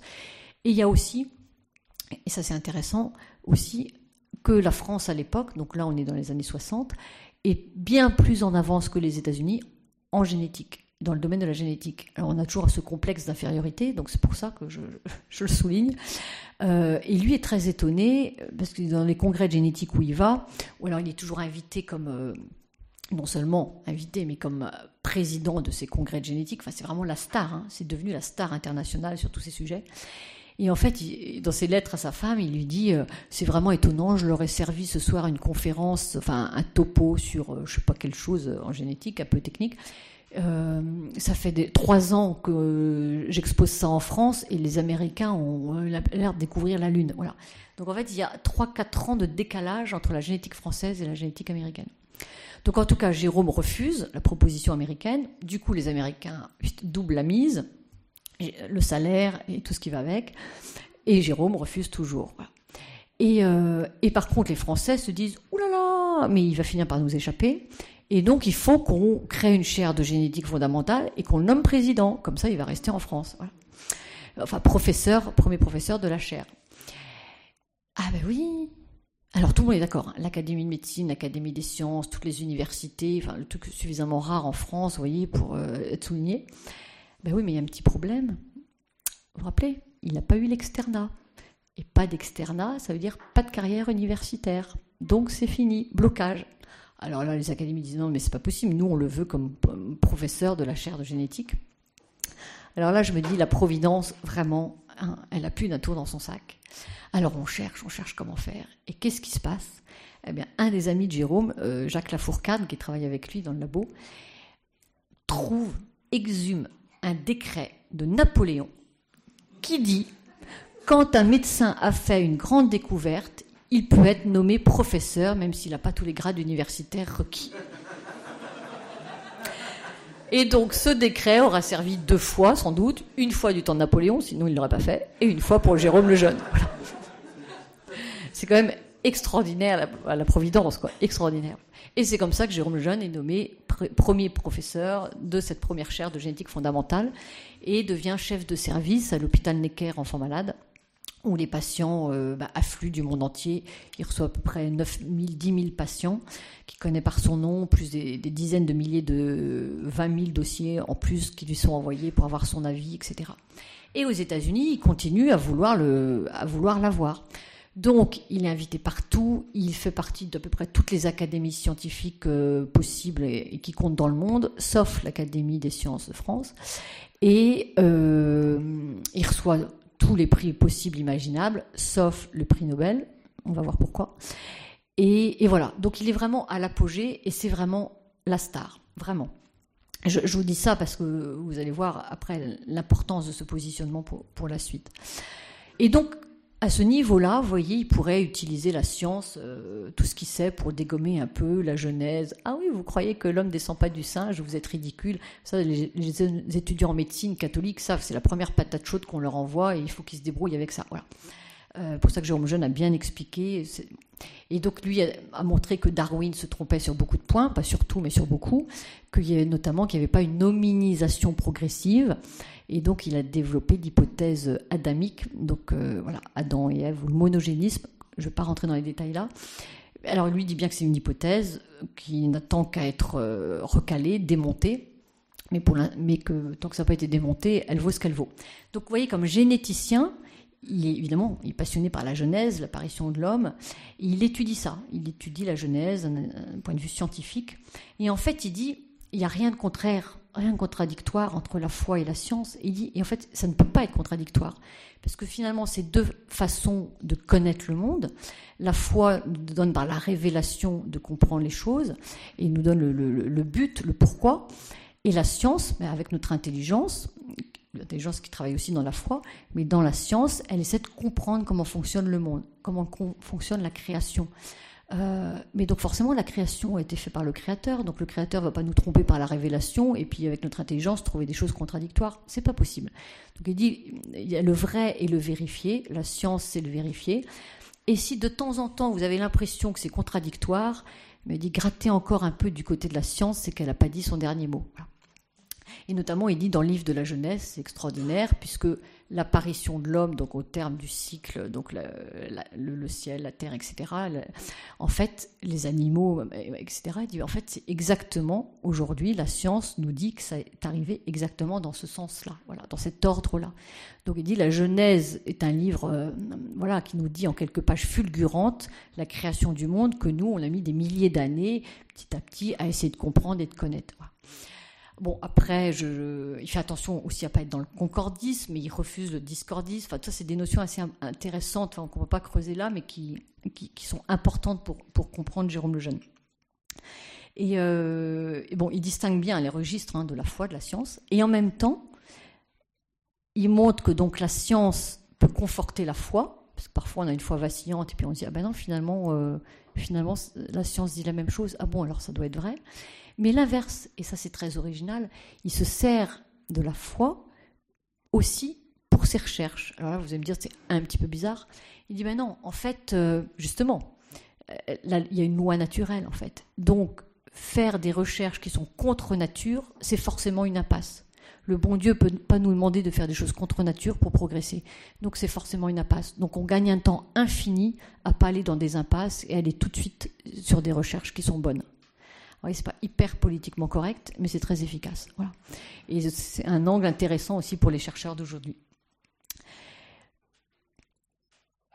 Un point que je veux aussi évoquer là pour Jérôme Lejeune, je vois l'heure qui tourne. Hein. Si vous êtes lassé, vous me dites, mais j'ai pas dit le plus important, c'est embêtant.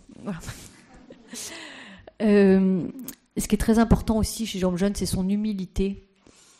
Et moi, je trouve que c'est toujours très bouleversant de voir des personnes euh, infiniment intelligente, enfin en tout cas génialement intelligente et, génialement humble.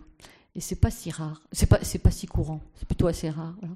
Et moi, il y a une personne que je voilà, vous serez sûrement d'accord, qui est comme ça et qui c'est très émouvant, c'est Benoît XVI. Vous sentez cette intelligence, bon, euh, voilà, plus d'un cran au-dessus de, moi en tout cas. Et puis une humilité euh, absolument incroyable.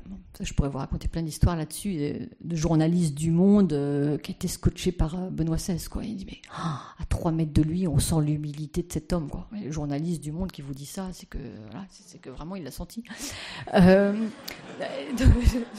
non mais c'est vrai, c'était, d'ailleurs c'était assez touchant, mais bon, je garde ça pour les questions éventuellement si vous voulez.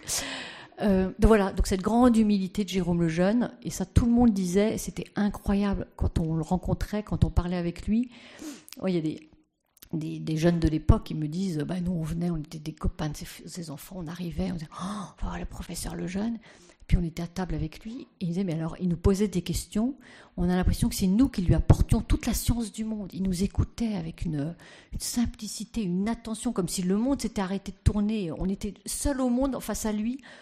Donc voilà, donc les gens étaient très frappés par ça, par cette humilité.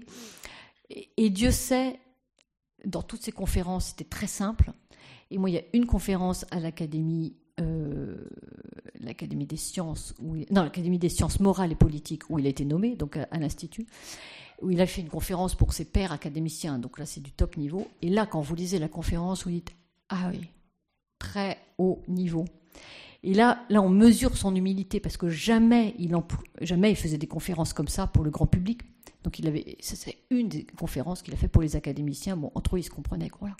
Et jamais, vous voyez, il employait des mots un peu compliqués, il se faisait mousser, il, voilà, il prenait des postures. Jamais, jamais, jamais. Quoi. Donc, c'est vraiment l'humilité euh, géniale. Et c'est très important pour comprendre Jérôme Jeune, parce que c'est aussi l'humilité du chrétien face à Dieu et du chrétien face à la, à l'évangile et à ce qu'on va lui demander. Voilà. Il va jamais se croire supérieur à la morale chrétienne et, supérieur quand il va suivre sa conscience. Euh, et Jérôme Jeune avait très grand sens de la, conscience. Voilà, il choisissait en conscience ce qu'il avait à faire. Il aimait beaucoup saint Thomas More. Les deux saints qu'il aimait beaucoup, c'était saint Vincent de Paul pour l'attention aux pauvres et saint Thomas More pour voilà la rectitude de la conscience et la fidélité à sa conscience. Mais c'était pas une conscience qui redéfinissait la morale euh, à son gré. C'était la conscience qui devait, qui voyait comment elle pouvait vivre de la morale enseignée par, par l'Église. Voilà, des commandements de Dieu. Donc, vous voyez, ce grand savant, mais vraiment aimanté par la vérité, aimanté par la vérité. Ça, c'est vraiment une caractéristique de Jérôme Jeune. vous voyez, on retrouve un petit peu Benoît XVI encore. Voilà. Mais non, mais moi, je vois tellement point de commun euh, entre les deux. Et euh, donc, aimanté par la vérité, et puis cet amour inconditionnel avec ses passions. Et, et pour, toute, toute vie humaine, d'ailleurs, pas seulement ses passions. Et donc là, on a vraiment les, les deux ailes de Jérôme Jeune. Et là, vous comprenez bien que quand vont commencer à apparaître toutes ces lois proposant euh, l'euthanasie, euh, enfin pardon, l'avortement, enfin toutes ces lois eugéniques, ben son sang va, va faire qu'un tour. Il va se dire c'est pas possible, c'est pas possible. Et en fait, il commence à sentir ça à la fin des années 60 quand il va dans ses congrès de génétique aux États-Unis, enfin partout dans le monde tout d'un coup, euh, il y a des congrès où on commence à parler de sélection in utero des enfants, ben, grâce, à, sa découverte. On sait maintenant si les enfants ont un chromosome en plus.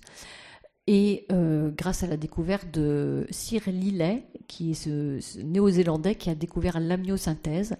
Cyril Lillet était un grand chrétien et qui avait pratiqué la première amniosynthèse en vue de sauver un enfant in utero qui était malade, euh, pour savoir si à la naissance on pouvait l'opérer. Et donc ces deux découvertes faites par deux grands chrétiens pour sauver les patients sont retournées contre les patients et utilisées, enfin on propose désormais de les utiliser pour sélectionner les patients avant la naissance et pour les avorter. Donc ça c'était vraiment pour Jérôme évidemment un, crève-cœur, un crève-cœur. Je ne sais pas si on peut mesurer en fait à quel point lui qui a donné toute sa vie pour soigner ses patients, en fait, la découverte qu'il a faite est retournée contre eux. Enfin, je pense que c'est vraiment terrible, quoi, terrible. Et, euh, et, Jérôme sent ça dans les congrès, et donc, il, la première fois qu'il entend ça, il intervient, et il dit, mais en fait, c'est... Là, vous êtes en train de proposer une médecine qui va sélectionner en fait les patients qui vont, auront le droit de vivre. Donc en fait, on va garder les gens en bonne santé, puis on va, on va supprimer ceux qui sont malades dit mais c'est le contraire de la médecine, ça. Euh, on est justement là nous pour essayer de soigner les patients. Vous voyez, en termes très simples, il, rétablit, les choses comme une évidence. Et après le congrès, alors c'est des congrès que de généticiens, hein, c'est pas du grand public. Après le congrès, il y a des généticiens qui viennent le voir qui disent ah, heureusement que vous avez dit ça, je suis d'accord avec vous, mais moi j'ai pas osé le dire, mais heureusement que vous l'avez dit. Et puis d'ailleurs, là il y en avait, ils hésitaient, ils étaient prêts à voter pour euh, la sélection eugénique, mais en fait en vous entendant, ils se sont dit vous aviez raison, donc maintenant ils, ont rallié votre opinion, etc. Et, et Jérôme est sidéré. Il est sidéré de voir euh, que les gens n'osent pas dire la vérité et que quand on dit la vérité, en fait, euh, ben, l'effet que ça a, en fait, les gens disent ah ben oui, en fait, vous avez raison. Voilà. en fait, c'est tellement simple de dire la vérité et surtout ça a tellement d'effets. Et, donc Jérôme ne cessera de dire la vérité après pendant toutes les années à venir parce que parce que c'est une évidence. Voilà, une évidence de dire ce qu'on pense. Après, les gens font comme ils veulent, mais au moins on a dit, on a dit ce qu'on pensait devoir dire. On a témoigné de la vérité. Et donc Jérôme fait ça dans les congrès. Et euh, en 69, et là ça va être le grand basculement de sa carrière, il reçoit le Allen Memorial Award. Donc c'est le, il reçoit une lettre à Paris au mois d'août et on lui dit voilà vous avez reçu le Allen Memorial Award, enfin vous êtes lauréat et c'est le plus grand prix de génétique au monde. C'est un peu le, prix Nobel des généticiens à San Francisco et ce sera remis au mois d'octobre. Donc évidemment il est très content et très heureux. Et, euh, et donc il s'apprête à partir là-bas. Et donc là, il sait qu'il y aura les plus grands généticiens du monde. Il y aura à peu près 200 généticiens et ceux qui, bah voilà, ceux qui sont l'avenir de la génétique, ceux qui font les, qui, conseillent les législateurs, etc. Et euh, qui donnent la tendance, voilà. Et en fait, il, se dit, bah, c'est le jour ou jamais. Il va falloir que je, je fasse réfléchir. Et il faut, mesurer le truc, hein, parce que là, on est en 69, donc à chaque fois que je recalcule, je suis quand même pas très doué. Euh, il est né en 26, vous voyez, donc il, a quoi Il a 46 ans, 43 euh, ans. Et, euh, et en fait, il est au sommet de sa carrière. Il pourrait faire, comme tout le monde dans ces cas-là, faire un discours, merci beaucoup, merci, c'est beaucoup d'honneur, vous êtes tous formidables, enfin, on fait un beau travail. Et non. Et là, il choisit de, dans son discours de faire réfléchir. Et le titre de son discours, c'est To kill or not to kill. Donc tuer ou ne pas tuer. C'est la question qui se pose aujourd'hui à la médecine. Alors évidemment, quand les organisateurs du congrès apprennent qu'ils veulent dire ça, ils disent non, mais surtout ne parlez pas de ça. Mais bon, quand Jérôme avait décidé quelque chose, c'était rare qu'on puisse le faire changer d'avis sur ces sujets-là. Et, euh, donc il fait ce discours. Et ce discours est d'une beauté extraordinaire, parce que très simple, très, très scientifique, hein, c'est logique. Et il dit, mais donc, voilà, voilà l'art de la médecine qui est fait pour euh, soigner, aider, euh, voilà. Et puis aujourd'hui, euh, certains sont tentés d'en faire un moyen de sélection. Mais alors, dans ce cas-là, il faut, faut qu'on soit logique. Donc, dans ce cas-là, il faut décider quels sont les critères de vie et de mort, qui va appliquer ces critères, quel est le juge d'application des peines? Et puis surtout, il faut qu'on change le nom de notre organisme prestigieux qui nous reçoit ce soir, qui organise le prix, le National Institute for Health, donc l'Institut national de la santé.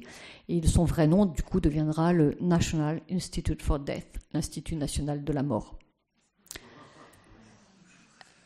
Alors, ben voilà, vous imaginez un peu le, le, le pavé dans la mare. Donc, silence de mort alors les Américains sont pas du genre silencieux, vous voyez, ils sont plutôt du genre ah, fantastique, great, formidable, tout. Et alors là, rien. Silence de mort. Il rentre autour à sa place, tout le monde s'écarte, pas un applaudissement.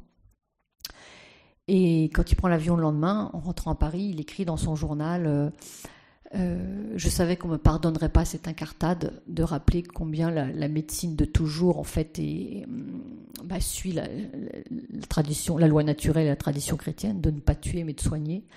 Euh, je savais que ça me coûterait mon prix Nobel, mais entre tordre le, le coup au prix Nobel et tordre le coup aux enfants trisomiques, il n'y avait pas à hésiter. Donc il avait tout à fait conscience qu'en disant ça, il risquait de briser sa carrière. Et pourtant, il l'a fait. Et c'est là on peut se dire vraiment c'est un acte héroïque, parce que évidemment, Jérôme Lejeune n'aurait jamais fait d'avortement, ce qui déjà est, est devenu courageux, et aujourd'hui c'est même très courageux. Mais en fait, c'était plus que ça. Il s'est dit, en fait, il faut que je parle, il faut que je dise. Je ne peux pas taire la vérité. Quoi. Je ne peux pas me taire, je ne peux pas rien dire. Et ça, c'était héroïque, parce qu'il savait qu'il avait tout à perdre en le faisant. Et il a quand même décidé de le faire. Et là, on voit ce, qui va se dérouler après dans les années à venir, c'est que Jérôme ne s'intéresse pas. jamais il a pris en considération son intérêt personnel. Il n'a toujours pris en considération que l'intérêt de ses patients, l'intérêt au-delà de ses passions, même de toute vie humaine, et l'intérêt de la vérité. Et donc forcément de façon héroïque, parce que, parce que ça devient héroïque de défendre la vérité dans ces conditions et défendre la vie humaine dans ces conditions. Et donc il revient en France, et alors là on est en 69, et quand on regarde les courbes d'invitation dans ces congrès, eh ben, effectivement, à partir de 71, parce que souvent vous êtes invité deux ans avant, donc il faut attendre deux ans, à partir de 71, la courbe fait comme ça il n'est plus invité dans les congrès. Le seul congrès où il est encore invité, c'est par euh, la Fondation Kennedy, dont il a reçu le prix Kennedy, très important euh, pour toute son œuvre. Et la Fondation Kennedy qui est très intéressée, enfin inquiète de cette évolution de l'eugénisme et qui du coup euh, continue d'inviter Jérôme Lejeune comme voilà parce que c'est le meilleur défenseur qu'elle ait trouvé. Et ce qu'il faut voir en fait aussi, c'est important de prendre conscience de ça, c'est que Jérôme Lejeune est est au bon moment, au bon endroit. C'est-à-dire que l'eugénisme n'est pas quelque chose qui est né en 1950. L'eugénisme, c'est une idéologie qui naît au 19e siècle, en France, aux États-Unis. Les Français, il y, a des, Français, malheureusement, qui sont des, grands idéologues euh, eugénistes, qui posent un peu les bases. Donc tout ça se développe au 19e. Et, euh, mais, mais elle n'a pas encore, enfin, l'eugénisme n'a pas encore les moyens de s'appliquer. Et puis les progrès de la génétique, eh ben, font que justement l'eugénisme va pouvoir s'appliquer à grande échelle. Et notamment grâce à la découverte de Jérôme Lejeune. Donc en fait, il se trouve au moment historique où l'eugénisme, grâce à la génétique, trouve les moyens de s'appliquer à grande échelle. Et donc il a tout à fait conscience de ça. il se dit, bah, la dernière chance, c'est encore de faire prendre conscience de ça aux, généticiens. Et, je, pense que, enfin, c'est pas je pense, et je suis sûre que Jérôme avait euh, avait un regard un peu euh, prophétique hein, sur le sujet. Il n'avait aucune illusion sur ce qui allait se passer après si les lois sur l'avortement passaient. Il savait qu'après, ce serait, une fois que la digue aurait sauté, euh, ce serait le. Voilà. Donc il n'avait aucune illusion sur ça. Et c'est certainement la raison pour laquelle aussi il a, il a combattu avec autant de, de, force euh, sur cette loi-là. Euh, et qu'il a été si peu compris, si, incompris, notamment euh, par l'Église de l'époque, l'Église de France de l'époque, parce que je pense qu'il voyait avant tout le monde, il voyait à quel point, euh, voilà, c'était une révolution gravissime, très grave, voilà. Du coup, il y a ce fameux discours, il n'est plus invité dans les congrès de génétique. Et puis, en France, en 72-73, commencent les débats sur l'avortement, sur la loi Veil, enfin, avant la loi Veil, sur l'avortement. Et c'est là où il est invité à un premier débat télévisé contre euh, le, député Perret qui veut passer une loi euh, autorisant l'avortement. On commence toujours par les trisomiques, c'est toujours les premières victimes. Donc c'est ceux, qui sont ciblés par ce projet de loi. Et Jérôme Lejeune va à cette émission et c'est extraordinaire de le voir. Euh, c'est vraiment extraordinaire de le voir. La façon dont il, il boue, mais en même temps il est calme. Vous savez, comme on a l'impression de voir une, mère qui va protéger ses petits qui sont voilà qui sont en danger, donc voilà une force incroyable. Il parle doucement, calmement, mais on sent que voilà c'est ses petits et on et on n'a pas le droit de toucher à ses petits. Et alors c'est que sur un plan évidemment scientifique. Et en fait le discours qui tient toujours, c'est nous sommes médecins, nous avons prêté le serment d'Hippocrate. Le serment d'Hippocrate, c'est 400 ans avant Jésus-Christ il nous dit ne pas nuire, euh, toujours prendre, bien sûr, choisir le bien du patient et ne pas donner de PCR abortif à une femme. Il dit, nous médecins, nous avons tous prêté ce serment d'Hippocrate.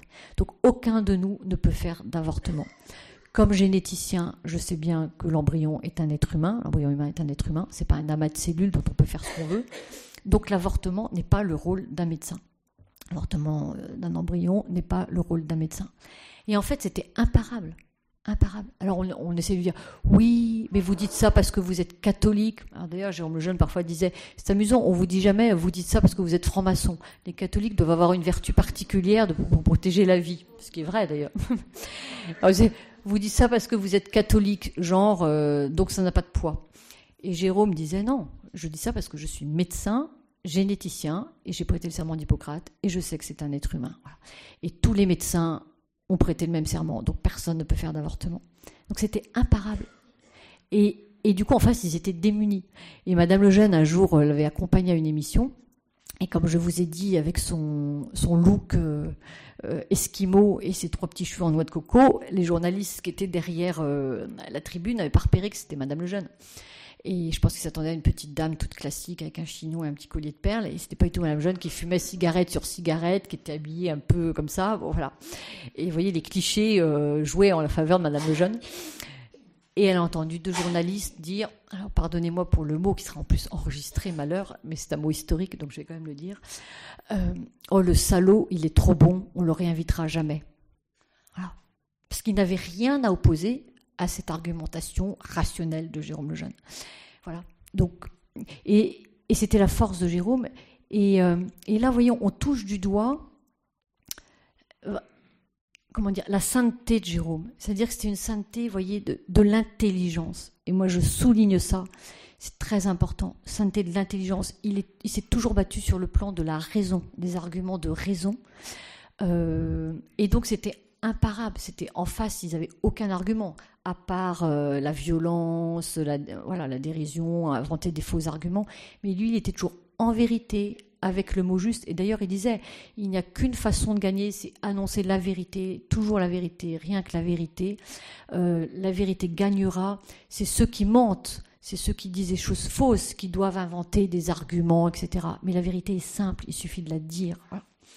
Donc cette, intelligence qui est toujours au cœur du combat, et puis, euh, et puis, vous voyez, on se retrouve, et ça c'est très important, euh, enfin ça, ça dit vraiment Jérôme Jeune, vous voyez, je vous ai dit un grand scientifique, un médecin à l'amour inconditionnel. Donc évidemment, quand on va lui dire, bah, il faut faire, alors pas lui, il faut faire des avortements, mais l'avortement est quelque chose de bien, mais on l'a vu à San Francisco, lui il dit, je ne peux pas, je ne peux pas me taire, je ne peux pas faire comme si c'était bien, je ne peux pas me taire. Et là, on retrouve le, non possumus, vous savez, des premiers martyrs. Non possumus, je ne peux pas. Et vraiment, profondément, je pense que Jérôme le Jeune ne pouvait pas se taire sans se renier lui-même. Il, ne pouvait pas, il se serait renié lui-même. Son intelligence est tellement aimantée par la vérité, il savait que c'était horrible, il ne pouvait pas faire comme si ça n'existait pas, il ne pouvait pas ne, rien dire. Et donc il le fait à San Francisco et après dans les années qui suivent avec, euh, avec ce courage euh, de tout perdre. Et il perd tout. Donc en France, voilà, donc il y a des tas de conférences qui se passent parfois très mal. Hein, euh, on lui balance du, du, mou de veau à la, à, la tête en disant tiens le jeune c'est comme des fœtus avortés. Faut voir la violence. Dans le fond, il y a des affiches, les gens à la mutualité à Paris et à la Cato aussi, euh, grandes affiches à mort le jeune et ses petits monstres. Euh, on écrit ça aussi sur les, couloirs de son hôpital. Une fois à la Cato, il fait une conférence, il y a je sais pas 500, 300 personnes, et puis il y a, dès qu'il parle, les gens qui se mettent à hurler dans la salle. À mort le jeune Des hurlements. Et lui, on l'entend, il continue à parler. Il raconte à ce moment-là l'histoire du petit homme pouce, etc. C'est très beau. Et, euh, et puis il reste calme. Et à un moment, il dit euh, que ceux qui sont avec moi se lèvent et quittent la salle. Alors, en général, on fait le contraire. On demande au. Voilà. Et alors les gens sont un peu étonnés et ils répètent que ceux qui sont avec moi se lèvent et quittent la salle. Alors tout le monde se lève et tout le monde part. Reste dans la salle trois personnes en diagonale, les techniques d'agitation, vous savez, de révolutionnaire. Et Madame le Jeune dit, et, l'un des trois était un ancien dominicain euh, défroqué, voilà. euh, elle a oublié le nom charitablement. Et moi aussi. Enfin, moi, je ne l'ai jamais su. je ne suis pas charitable. enfin, j'essaie de l'être, mais là, vous n'en avez pas la preuve. En tout cas, voilà. Voilà, donc pour vous dire quand même euh, tout ce qu'il vivait, vous voyez, vous arrivez à l'hôpital et vous avez sur les murs de l'hôpital à mort le jeune et ses petits monstres, c'est violent quand même le matin. Les, pneus de sa voiture crevés, etc. Et puis, euh, à la fin des années euh, 70, enfin 80, on lui enlève tous ses crédits de recherche. Le CNRS euh, lui enlève, donc il n'a plus d'argent pour faire ses recherches. Et en 81, euh, le CNRS, par contre, a de l'argent pour créer une, euh, une, équipe parallèle à la sienne, une équipe de recherche. Et donc, on prend tous ses collaborateurs et on crée une autre équipe à côté qui prend le matériel et, le personnel. Voilà. Et donc, lui se retrouve en 81 tout seul avec euh, Mademoiselle Rétoré, qui est son assistante, qui travaille avec lui, tout seul sur une caisse dans son labo. Voilà faut voir quand même ce que c'est. Hein. 80, après toute la gloire qu'il a connue, la gloire. Parce qu'à San Francisco, moi j'ai plein de témoignages de médecins qui m'ont dit ben, Moi j'étais à San Francisco rien que pour voir la star, le jeune. Tout le monde parlait de le jeune à l'époque, tout le monde est venu pour le voir. Enfin, oui, en 69, donc vous imaginez en 81. Et tout d'un coup, plus rien, quoi, plus rien. ça aurait brisé n'importe qui. Et ses enfants lui disaient Mais papa, cette, quand tu vois cette violence dans les congrès, etc., mais t'as pas peur quand même, c'est dangereux. Et lui disait Mais non, non, parce que c'est pas pour moi que je me bats, c'est pour mes petits patients. Donc, voilà, lui ne s'intéressait pas, comme je vous ai déjà dit. Donc, il n'avait pas peur. Il était dans les mains de Dieu, il faisait ce qu'il avait à faire, il témoignait. Alors vous allez me dire, bon ben super, mais alors comme, euh, comme exemple, ça fait pas très envie, hein, pour les jeunes, euh, voilà, la carrière fichue, tout s'arrête, etc. Ah ben oui, mais non, ça c'est à vue humaine, parce qu'à partir de là, euh, eh bien d'autres portes s'ouvrent, et en fait c'est extraordinaire quand on voit ça, parce que il y a certaines portes qui se ferment. Ok, il est plus invité dans les congrès de génétique. Il continue évidemment ses recherches, il continue évidemment à suivre ses patients. Beaucoup de chercheurs qui l'invitent plus dans les congrès continue à l'écrire, parce que nous on a les lettres, et continue à lui demander conseil de façon informelle, enfin de façon pas officielle. Euh, donc il continue son travail, tout comme avant, mais il n'est plus invité dans les congrès génétiques. En revanche, à partir de là, bah, il est évidemment reconnu comme un des plus grands défenseurs de la vie humaine, un des plus grands défenseurs de la, de beauté de la vie, et donc s'ouvre à lui, au contraire, des tas de, tas de lieux de, de, témoignages. Et là, il devient un apôtre de l'évangile de la vie, vraiment un missionnaire de l'évangile de la vie, et il part euh, témoigner dans le monde entier, et j'allais dire à un niveau bien plus élevé que les congrès de génétique, qui sont des congrès de spécialistes fermés. Là, on lui demande de témoigner devant les parlements, dans des procès historiques, euh, dans des tribunaux, notamment aux États-Unis. Et donc, il témoigne notamment euh, donc, bah, tous ces pays qui sont en train de faire passer des lois sur l'avortement. Et donc, euh, on lui demande, notamment au Canada, beaucoup aux États-Unis, en Australie, en Nouvelle-Zélande, dans beaucoup de pays d'Europe, en Amérique latine. Donc, tout ça dans des parlements. Et puis, dans des, dans des, dans des procès aussi euh, très importants aux États-Unis, en Louisiane, dans, le Tennessee, dans le, Mississippi aussi, je crois. Et, et en fait, euh, notamment le fameux congrès, témoignage de Marieville, que vous devez connaître chez certains. Et donc, on lui demande, là on est en 89, on lui demande de euh, défendre sept embryons congelés. Donc, c'est un couple qui divorce, qui ont sept embryons congelés. Et l'homme le, dit non, non, mais on détruit tout ça, c'est rien. Et la maman, la femme dit bah non, ce sont nos enfants. Et le juge se dit Ah, mais je fais quoi? Ce sont des choses ou ce sont des personnes? Il y a deux catégories en droit. il n'y a pas une troisième option. Chose ou personne. Donc il est complètement démuni. Et c'est là où il y a un, Américain qui voit, euh, qui voit ça dans le journal et qui dit Mais faut qui connaissait Jérôme Lejeune, il dit faut absolument que Jérôme Lejeune vienne témoigner. Et donc c'est incroyable parce qu'il appelle le juge, il lui dit euh, euh, arrêtez le procès pendant trois jours. Il y a un Français qui va venir vous aider. Je vais l'appeler et il va venir témoigner. Ça va vous aider. Et l'autre lui dit mais il est d'accord? Ah mais il n'est pas encore au courant, mais je suis sûr qu'il va venir. Donc le juge, on peut dire, a fait un acte de foi et il a dit d'accord. Et, donc Martin Palmer, l'Américain, qui était lui-même avocat, mais pas dans cette affaire, appelle Jérôme Lejeune à Paris et il lui raconte l'histoire. Et Jérôme Lejeune me dit mais que dit la mère? Et l'avocat lui dit, ben, en fait, la mère dit, ce sont mes enfants, euh, on ne peut pas les détruire, mais si j'ai pas le droit de les réimplanter, ben, je préfère au moins qu'ils soient donnés à une autre femme pour qu'ils puissent vivre plutôt qu'ils meurent. Et Jérôme dit, ben, ce, jugement a déjà été rendu par Salomon, euh, et voilà. Et du coup, je ne pensais pas que je reverrais ce jugement, et donc je viens. Et donc il part pour Marieville, et donc c'est un procès historique parce que c'est le premier procès du genre. Il y a, 200 journalistes, sans parler du public. Et Jérôme Jeune fait cette démonstration magnifique de qu'est-ce que c'est qu'un embryon. voilà, depuis la, première cellule, depuis le zygote, voilà, jusqu'à la, jusqu'à la naissance. Et, et, le juge est absolument émerveillé par la démonstration de Jérôme Lejeune. Et donc se laisse le temps de la réflexion et quelques jours après, il conclut à l'humanité des embryons, qui sont des petits êtres, euh, voilà, en, enfin in vitro, et donc on ne peut pas les détruire. Donc c'était une grande joie pour Jérôme le jeune. Après, malheureusement, il y a eu un appel, etc. Et plus tard, finalement, les embryons seront, seront tués. Mais ce qui est, et là, enfin non, je, je ferme là-dessus, je reviendrai euh, pour finir là dans, dans cinq minutes. Vous tenez encore cinq minutes ou pas? Ça va, bon. et, euh, et voilà. Et du coup, donc, il, part vraiment témoigner dans le monde entier. Ce congrès très connu, enfin ce, ce procès, mais il y en a beaucoup d'autres aussi de des cas de c'est le, cardinal O'Connor qui lui demande de venir parce que c'est un papa dont la femme euh, ou la copine est enceinte et veut avorter et lui a tout fait pour empêcher l'avortement et du coup c'est lui qui est poursuivi devant les juges et donc on demande à Jérôme Jeune de venir témoigner pour protéger enfin pour défendre cet homme. Voilà donc beaucoup de, cas comme ça. Et Jérôme chaque fois il va en, sachant que pour lui c'est aussi euh, toujours pas un cas de conscience mais presque parce que enfin le matin, il est en consultation, l'après-midi, il a la recherche avec cette obsession de trouver comment les guérir. Et vraiment, vraiment, c'est une obsession, c'est-à-dire son journal intime.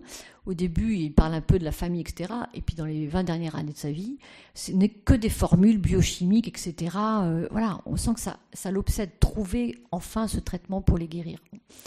Et, quand il est appelé à témoigner comme ça, ou à faire des conférences, euh, des congrès sur la famille, etc., en fait, Très souvent, il accepte aussi parce qu'il parce qu'il sent qu'il y a ce besoin d'annoncer la vérité, toujours rappeler.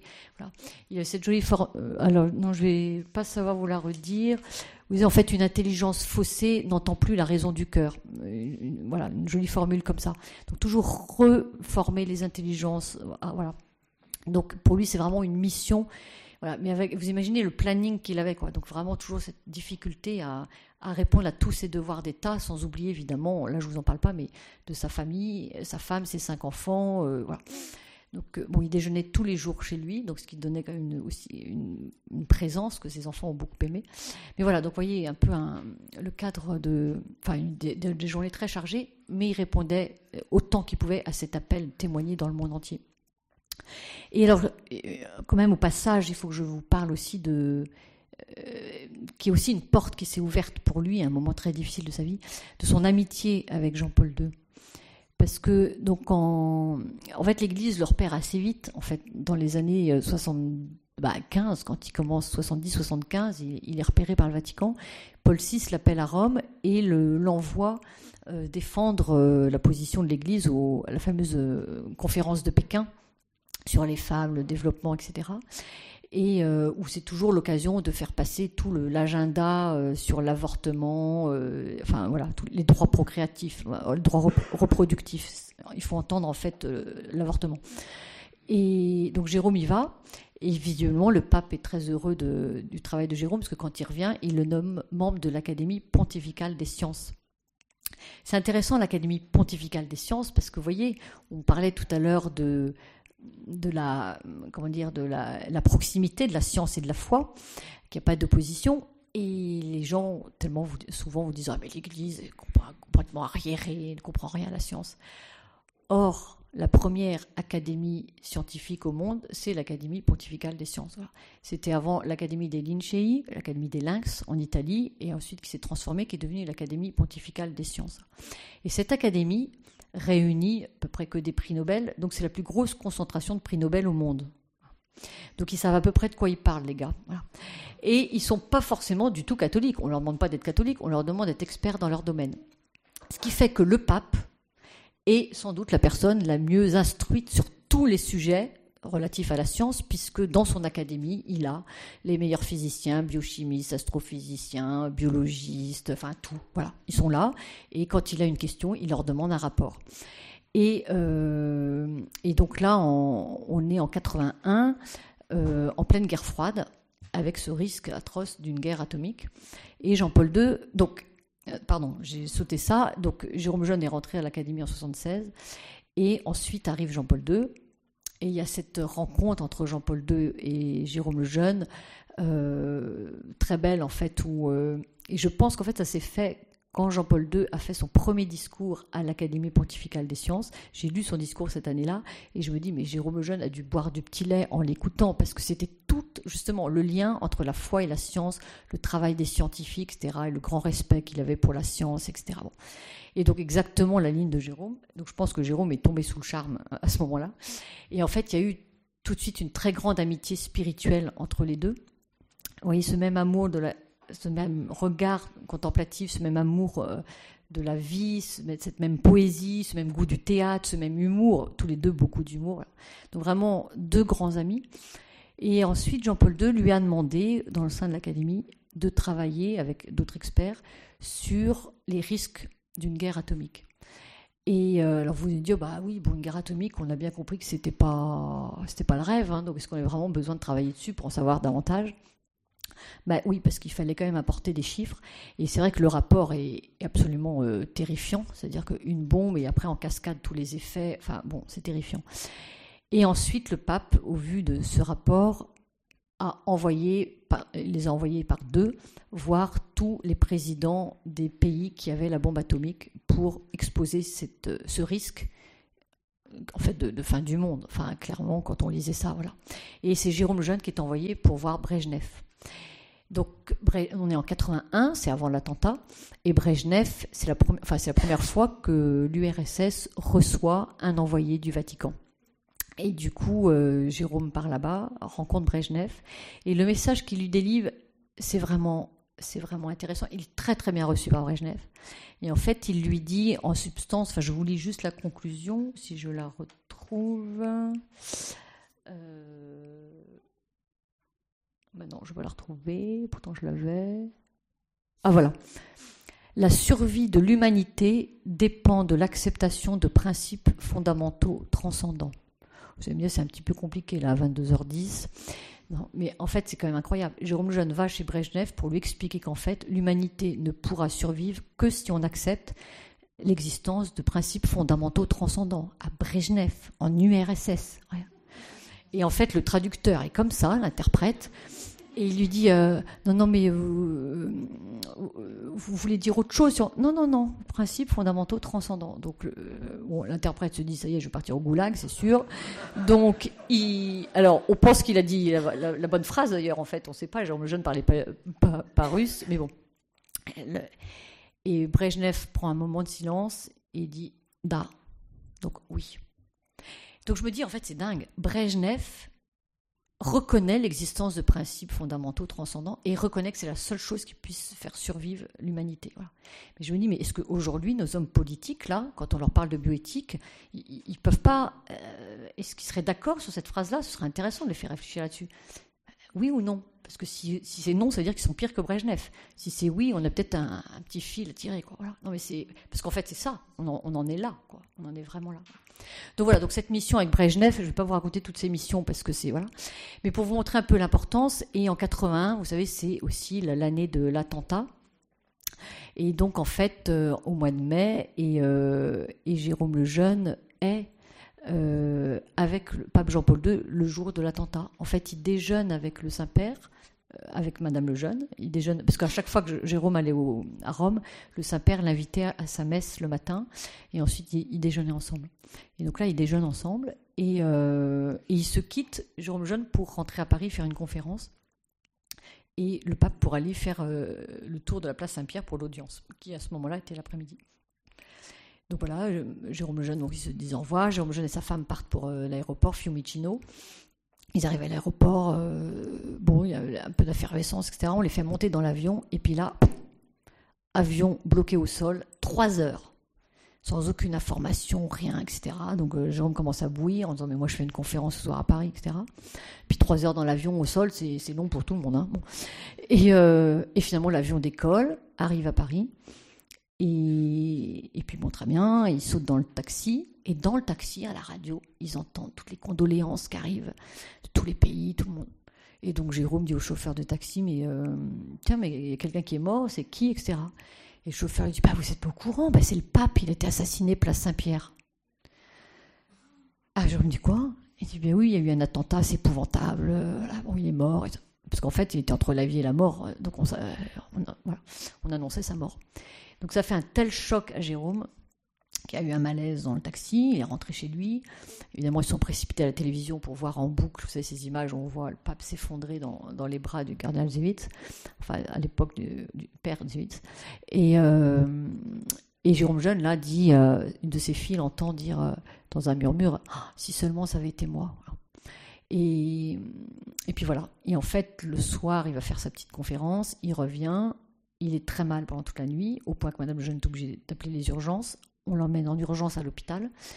Et là, le médecin dit il faut l'opérer d'urgence. Euh, heureusement que vous êtes venu parce que dans deux heures, c'était trop tard. Et en fait, Madame Jeune me dit Jérôme a perdu la connaissance pendant deux, jours. Il était dans le coma pendant deux jours.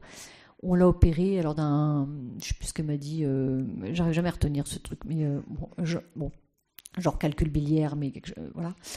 Et, et en fait, ils ont été très frappés parce qu'après, il avait le même bulletin santé que le pape. C'est-à-dire que le matin, on entendait à la radio euh, le pape aujourd'hui a ouvert les yeux, puis elles allaient à l'hôpital et là, on voyait Jérôme qui avait ouvert les yeux. Après, le pape a pu s'asseoir dans son lit, elles allaient à l'hôpital et elles voyaient Jérôme qui, pour la première fois, a pu s'asseoir dans son lit. Le pape a fait trois pas dans le couloir et hop, elles arrivaient. Alors, quand même, ça leur a fait l'effet. Et quand il est sorti de l'hôpital, sa femme et ses filles l'ont dit, oh, enfin, ses filles ont dit, tu vois, papa, c'est incroyable, t'as vu comme le, Saint-Père, tu vois, c'est un signe de votre amitié. Et alors Jérôme, en bon scientifique, lui répond Oh, les signes, les signes, euh, moi j'y crois pas. Mais c'est vrai quand même que c'était étrange. Donc il a quand même accepté de dire que c'était un peu étrange. Donc c'est vrai que ça, ça, trahissait quand même quelque chose de leur amitié euh, très profonde, de cet amour très profond qui les unissait. Et j'avoue que cet amour de Jean-Paul II pour Jérôme le Jeune et vice-versa, Jean-Paul II l'appelait frère Jérôme, mon frère Jérôme et était de grand secours pour Jérôme parce que ça n'a pas été toujours facile en France, vous l'avez vu, y compris dans l'Église de France, puisque l'évêque auxiliaire de l'époque euh, l'aimait pas beaucoup. Jérôme Jeune avait été le voir pour essayer de résoudre des problèmes euh, dans un hôpital catholique qui faisait des avortements, etc. Et l'évêque lui avait dit ne vous asseyez pas, je n'ai rien à vous dire, de toute façon vous êtes un mauvais catholique. Euh, donc Jérôme Jeune était rentré chez lui. Madame Jeune dit il avait les larmes aux yeux, blanc comme un linge. Et je lui dis, mais qu'est-ce qui s'est passé? Et Jérôme m'a dit, il m'a dit que j'étais un mauvais catholique. Et madame, je lui dis, mais qu'est-ce que tu lui as répondu? Et il a dit, euh, rien, parce qu'on m'a appris à ne pas répondre à mon évêque. Et, ça, Madame Jeune me dit, bah ça, hein, Jérôme, il était saint, parce que moi, je peux vous dire, j'ai jamais oublié. Voilà. Et donc, je, vais euh, conclure, parce que vous avez été euh, héroïque. Vous, là, je vais ouvrir autant de causes de canonisation ce soir. La, patience, la charité, la, voilà, bon. Et juste, vous voyez, euh, pour conclure, peut-être reprendre cette... enfin, d'abord, montrer que la sainteté de Jérôme Jeune, vous voyez, c'était dans cette fidélité à l'Évangile, à la fois simple, vous voyez, il n'a pas fait des choses extraordinaires. C'est pas parce qu'il a découvert la trisomie que c'était un grand savant qu'il est canonisé, évidemment pas. C'est parce qu'il a eu ce courage héroïque de la fidélité à l'évangile. Et ce courage héroïque de la vérité, à la fois comme une évidence, parce que je vous ai dit, il ne pouvait pas ne pas en témoigner. Mais pourquoi est-ce qu'il ne pouvait pas en témoigner? Parce que c'était profondément ancré en lui. C'est-à-dire que l'intelligence et le cœur en lui étaient profondément unifiés. Et cette unité intérieure lui a donné cette liberté incroyable, cette liberté de l'enfant de Dieu. Il avait peur de rien, rien. Personne ne pouvait lui faire empêcher de dire ce qu'il avait à dire, personne ne pouvait l'intimider, rien. Et d'ailleurs, ses ennemis euh, disent, ils disent, ça faut reconnaître que euh, il avait, il n'avait peur de rien. Il était très fort. Tout le monde admire son courage, même ceux qui étaient contre lui. Et ce courage, quand il était jeune, dans son journal, il écrit Moi qui suis faible, inconstant et, mou. Alors quand on voit ça maintenant, on se dit Enfin, c'est incroyable. Et c'est beau parce que c'est là où on voit la progression de la sainteté. Il était faible, inconstant et mou quand il était étudiant. Et maintenant, c'est le héros. les gens disent, mais c'était notre père, notre roc. Tous les serviteurs de la vie dans le monde l'ont pris comme leur repère, leur modèle. Il était invité partout. Dès qu'ils avaient un conseil, c'est à lui qui demandait. C'était bon, c'est lui qui conseillait, qui encourageait, qui calmait. Quand les gens étaient excités, il était toujours sur la bonne ligne. Voilà. Mais pourquoi est-ce qu'il n'avait pas peur? Non pas parce que c'était un, un, gros bras, mais parce qu'il avait l'intelligence aimantée par la vérité. Il savait où il allait, suivait sa conscience, qui était bien formée, et il aimait de cette charité, voilà, sans concession, sans, sans condition. Et les deux étaient unifiés. Donc quand il parlait, il parlait, c'était pas des mots abstraits, c'était des mots qui traduisaient euh, sa vie intérieure, qui traduisaient l'amour en acte qu'il vivait au quotidien avec ses patients. Cette unité, cette harmonie intérieure, et, et qu'on ressent quand on le lit, et, je dois dire que, euh, ça fait quand même 15 ans, euh, on a commencé sa cause de canalisation en 2017. Oui, donc ça fait 15 ans, 16 ans que je le, que je le travaille, euh, Jérôme Jeune, donc que je lis Jérôme Jeune, que j'écoute Jérôme Jeune. Et parfois, en relisant pour la énième fois ces textes, je me surprends à avoir les larmes aux yeux, tellement je trouve ça beau. Et je me dis, non mais oh, t'es ridicule, ça fait 15 ans que tu connais ce texte, tu ne vas pas pleurer encore une fois. Et je trouve ça tellement beau, et en fait, ça, il dilate l'intelligence et le cœur. Et c'est rare. Moi, je trouve ça très rare. Parce que vous avez des gens très intelligents, alors intellectuellement c'est très stimulant, mais c'est un peu sec sur le plan du cœur. Ou vous avez des gens, alors euh, voilà, on aime beaucoup voir, c'est un peu dans le pathos, mais intellectuellement c'est un peu faiblard. Et avoir les, deux dans cette unité-là, qui, qui, dilate l'intelligence et le cœur, et donc qui met vraiment en joie, c'est vraiment très rare. Et ça a un effet incroyable, et ça a un effet de conversion incroyable. Et je vous parlais du, fameux congrès de, du procès de Marieville, et en fait, c'est un exemple, il y en a d'autres, de personnes qui se sont converties en l'entendant. Et là, c'est le jeune médecin qui avait fait ces sept embryons congelés, ces sept embryons dans le laboratoire. Et quand il a su que le jeune venait témoigner, il s'est dit, ben moi je vais aller l'écouter ce gars, parce que moi aussi je suis chrétien mais je sens bien que je suis chrétien le dimanche et puis euh, la semaine quand je mets ma blouse blanche euh, bah ma foi je la mets dans la poche quoi. Parce que bah, je fais des avortements des PMA euh, bon voilà. Je sens bien que c'est pas bon je fais un peu le grand écart quoi. Alors j'aimerais bien savoir ce qu'il va dire lui là le, jeune tellement connu et donc il va il se glisse parmi le public il écoute le jeune. Et en fait c'est incroyable ce qu'il dit. Il s'appelle Bruchelski cet homme. Il dit en fait j'ai été subjugué par ce qu'il disait. En fait il nous a fait que expliquer ce que c'est que l'embryon, euh, voilà, euh, développement de l'embryon. Et c'était tellement vrai, tellement beau. Et puis il nous a dit, euh, en fait, il y a les gamètes, dès la fusion des gamètes, il y a un embryon. Mais le pré-embryon, ça n'existe pas. On passe tout de suite à l'embryon. Et dit, quand il a dit ça, je me suis dit, c'est dingue. Je sais bien que ça n'existe pas le pré-embryon. C'est mon labo qui a inventé le mot pour qu'on puisse bidouiller dessus sans se poser trop de questions morales. Mais donc, si ce qu'il dit est vrai, ben moi, il faut que je change de vie, quoi. Puis en fait, je sais bien que ce qu'il dit est vrai, parce que c'est parce que c'est la science, c'est vrai. Et en même temps, il y a une poésie derrière. Enfin, on a envie de le suivre. Il dit, bah, faut que je change de vie. Et quelques jours après, il est retourné au labo, il a rendu sa blouse blanche à sa bosse, il a dit, ben moi c'est fini, je peux pas être euh, chrétien le dimanche, euh, et puis dans la semaine aller contre ma conscience, contre mon intelligence. Et à partir de là, il a créé tout un réseau de cliniques euh, pour les femmes enceintes en difficulté aux États-Unis, dans, tous les États-Unis. Donc voilà un exemple de personne qui s'est convertie en écoutant Jérôme Jeune, mais vous voyez, avec un discours de raison. Et moi, c'est ça que je trouve incroyable, c'est que dans le monde dans lequel on vit aujourd'hui, euh, on n'ose plus annoncer la vérité, très souvent. On, s'excuse presque de penser ce qu'on pense, on s'excuse presque de l'annoncer, voire on l'annonce pas, c'est plus commode, alors qu'en fait, la vérité, elle libère. Elle libère. Et on n'est pas chargé de convaincre, on est chargé de l'annoncer. Et la vérité libère, et après, et, après voilà, elle, euh, elle fait des conversions, elle, continue. Et il y avait un médecin qui était à San Francisco en 69. Quand il a su qu'il y avait le procès de canonisation, il m'a appelé, il m'a dit Moi, je veux témoigner. J'étais à San Francisco, j'ai entendu ce qu'a dit Jérôme Lejeune. Oh, ce jour-là, je me suis dit Mais c'est dingue ce qu'il dit. Il dit c'était un tremblement de terre. Donc il y avait eu un vrai tremblement de terre le matin. il dit là, il y a le deuxième de la journée, c'était le discours de Lejeune, on a été tous effarés. il dit bah n'empêche qu'avec le temps, j'ai jamais oublié ce qu'il avait dit. Et donc lui, c'est un gynécologue qui fait des avortements. il dit à chaque fois que j'ai fait des avortements, j'ai pensé à ce qu'il disait. Et le, ce jour-là, son discours, c'était le plus beau jour de ma vie. C'est incroyable. Et cet homme, il m'a appelé pour témoigner pour le procès. Voilà. Donc en fait, il a vu la lumière. Il sait que Jérôme a raison. Il n'a pas eu le courage de mettre sa vie en adéquation. Mais cet homme, je suis sûr qu'il va se convertir parce que, parce que 52 ans plus tard, ça reste le plus beau jour de sa vie. Voilà. Donc voilà. Donc voilà, cet appel à, témoigner de la vérité sur, sur les pas de Jérôme Lejeune. Voilà, donc euh, vous montrez cette sainteté de l'intelligence, cette sainteté de, de la vérité. Et, euh, et vous voyez, j'aime bien, et c'est vraiment mon dernier mot, voir Jérôme Jeune comme le roi mage des temps modernes. Alors je suis un peu je, navrée de cet anachronisme liturgique, j'ai bien conscience. c'est pas le bon moment. J'aime bien quand je fais les conférences au mois de janvier, c'est plus simple. Mais, mais c'est vraiment le roi mage des temps modernes pour moi. C'est-à-dire que cet homme ce savant, ce génial, qui suit la science, hein, la, lumière de la science. Alors il suit l'étoile, et sa science l'amène au, pied de l'enfant.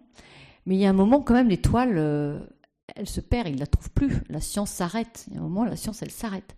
Et donc, qu'est-ce qu'ils font les rois mages? Ben, Ils demandent, ils disent, ben, on va faire venir les prêtres, puis qu'est-ce que disent vos textes là? Qu'est-ce qui se passe après? Ils disent ah ben oui ça annonce euh, l'arrivée du, Messie là ah bon bon c'est où? Ben ce sera à Bethléem. Ah bon donc ils repartent à Bethléem. Vous donc quand la science s'arrête en fait la révélation pour la, suite. Et, Jérôme a suivi ça. Et puis en fait ça l'a amené euh, cette science et la révélation ça l'a amené avec toute son humilité l'humilité du roi mage à se prosterner aux pieds des enfants comme s'il avait l'enfant Jésus en face de lui. Voilà avec toute sa science aux pieds de l'enfant pour les servir. Et puis après, quand l'État euh, lui a demandé de servir son intérêt, de revenir euh, au rapport pour tuer, Jérôme, comme les rois mages, est parti par un autre chemin. Et je trouve que vraiment, ça dit beaucoup de Jérôme Jeune, entre cette science, cette poésie, cette humilité, et de servir euh, l'enfant et non pas, non pas le désir des gouvernements qui ne veulent pas toujours le meilleur de l'enfant. Donc voilà, j'espère que cette vie du roi mage des temps modernes vous inspirera. alors j'ai plein de petites images là de Jérôme le Jeune, et donc je vous invite à le prier pour qu'on ait, grâce à vous tous, un bon gros miracle bien dodu à présenter à la congrégation des causes des saints qui soit bien vite béatifié. Voilà. Vous pouvez distribuer autour de vous.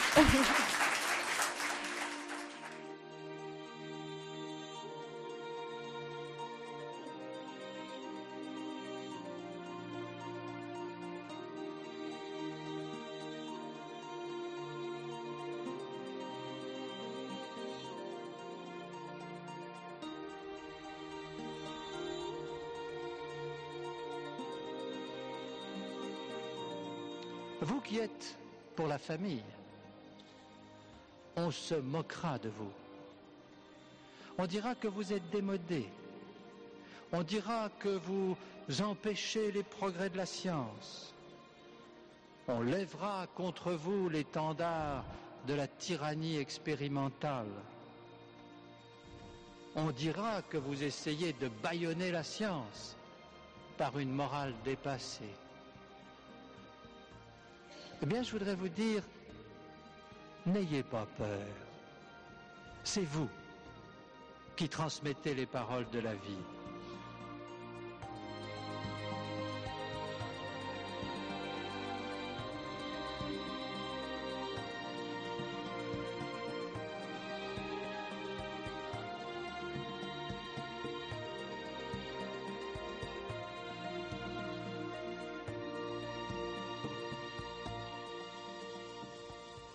Reste la sagesse. Et la sagesse éternelle, celle que les hommes n'ont pas inventée. Et cette sagesse se résume en une phrase qui explique tout, qui répond à tout, qui vous dira à chaque instant ce que vous devez faire ou ne pas faire. Cette phrase, elle est toute simple. C'est notre maître à tous qui nous l'a enseigné. Ce que vous avez fait au plus petit d'entre les miens, c'est à moi que vous l'avez fait.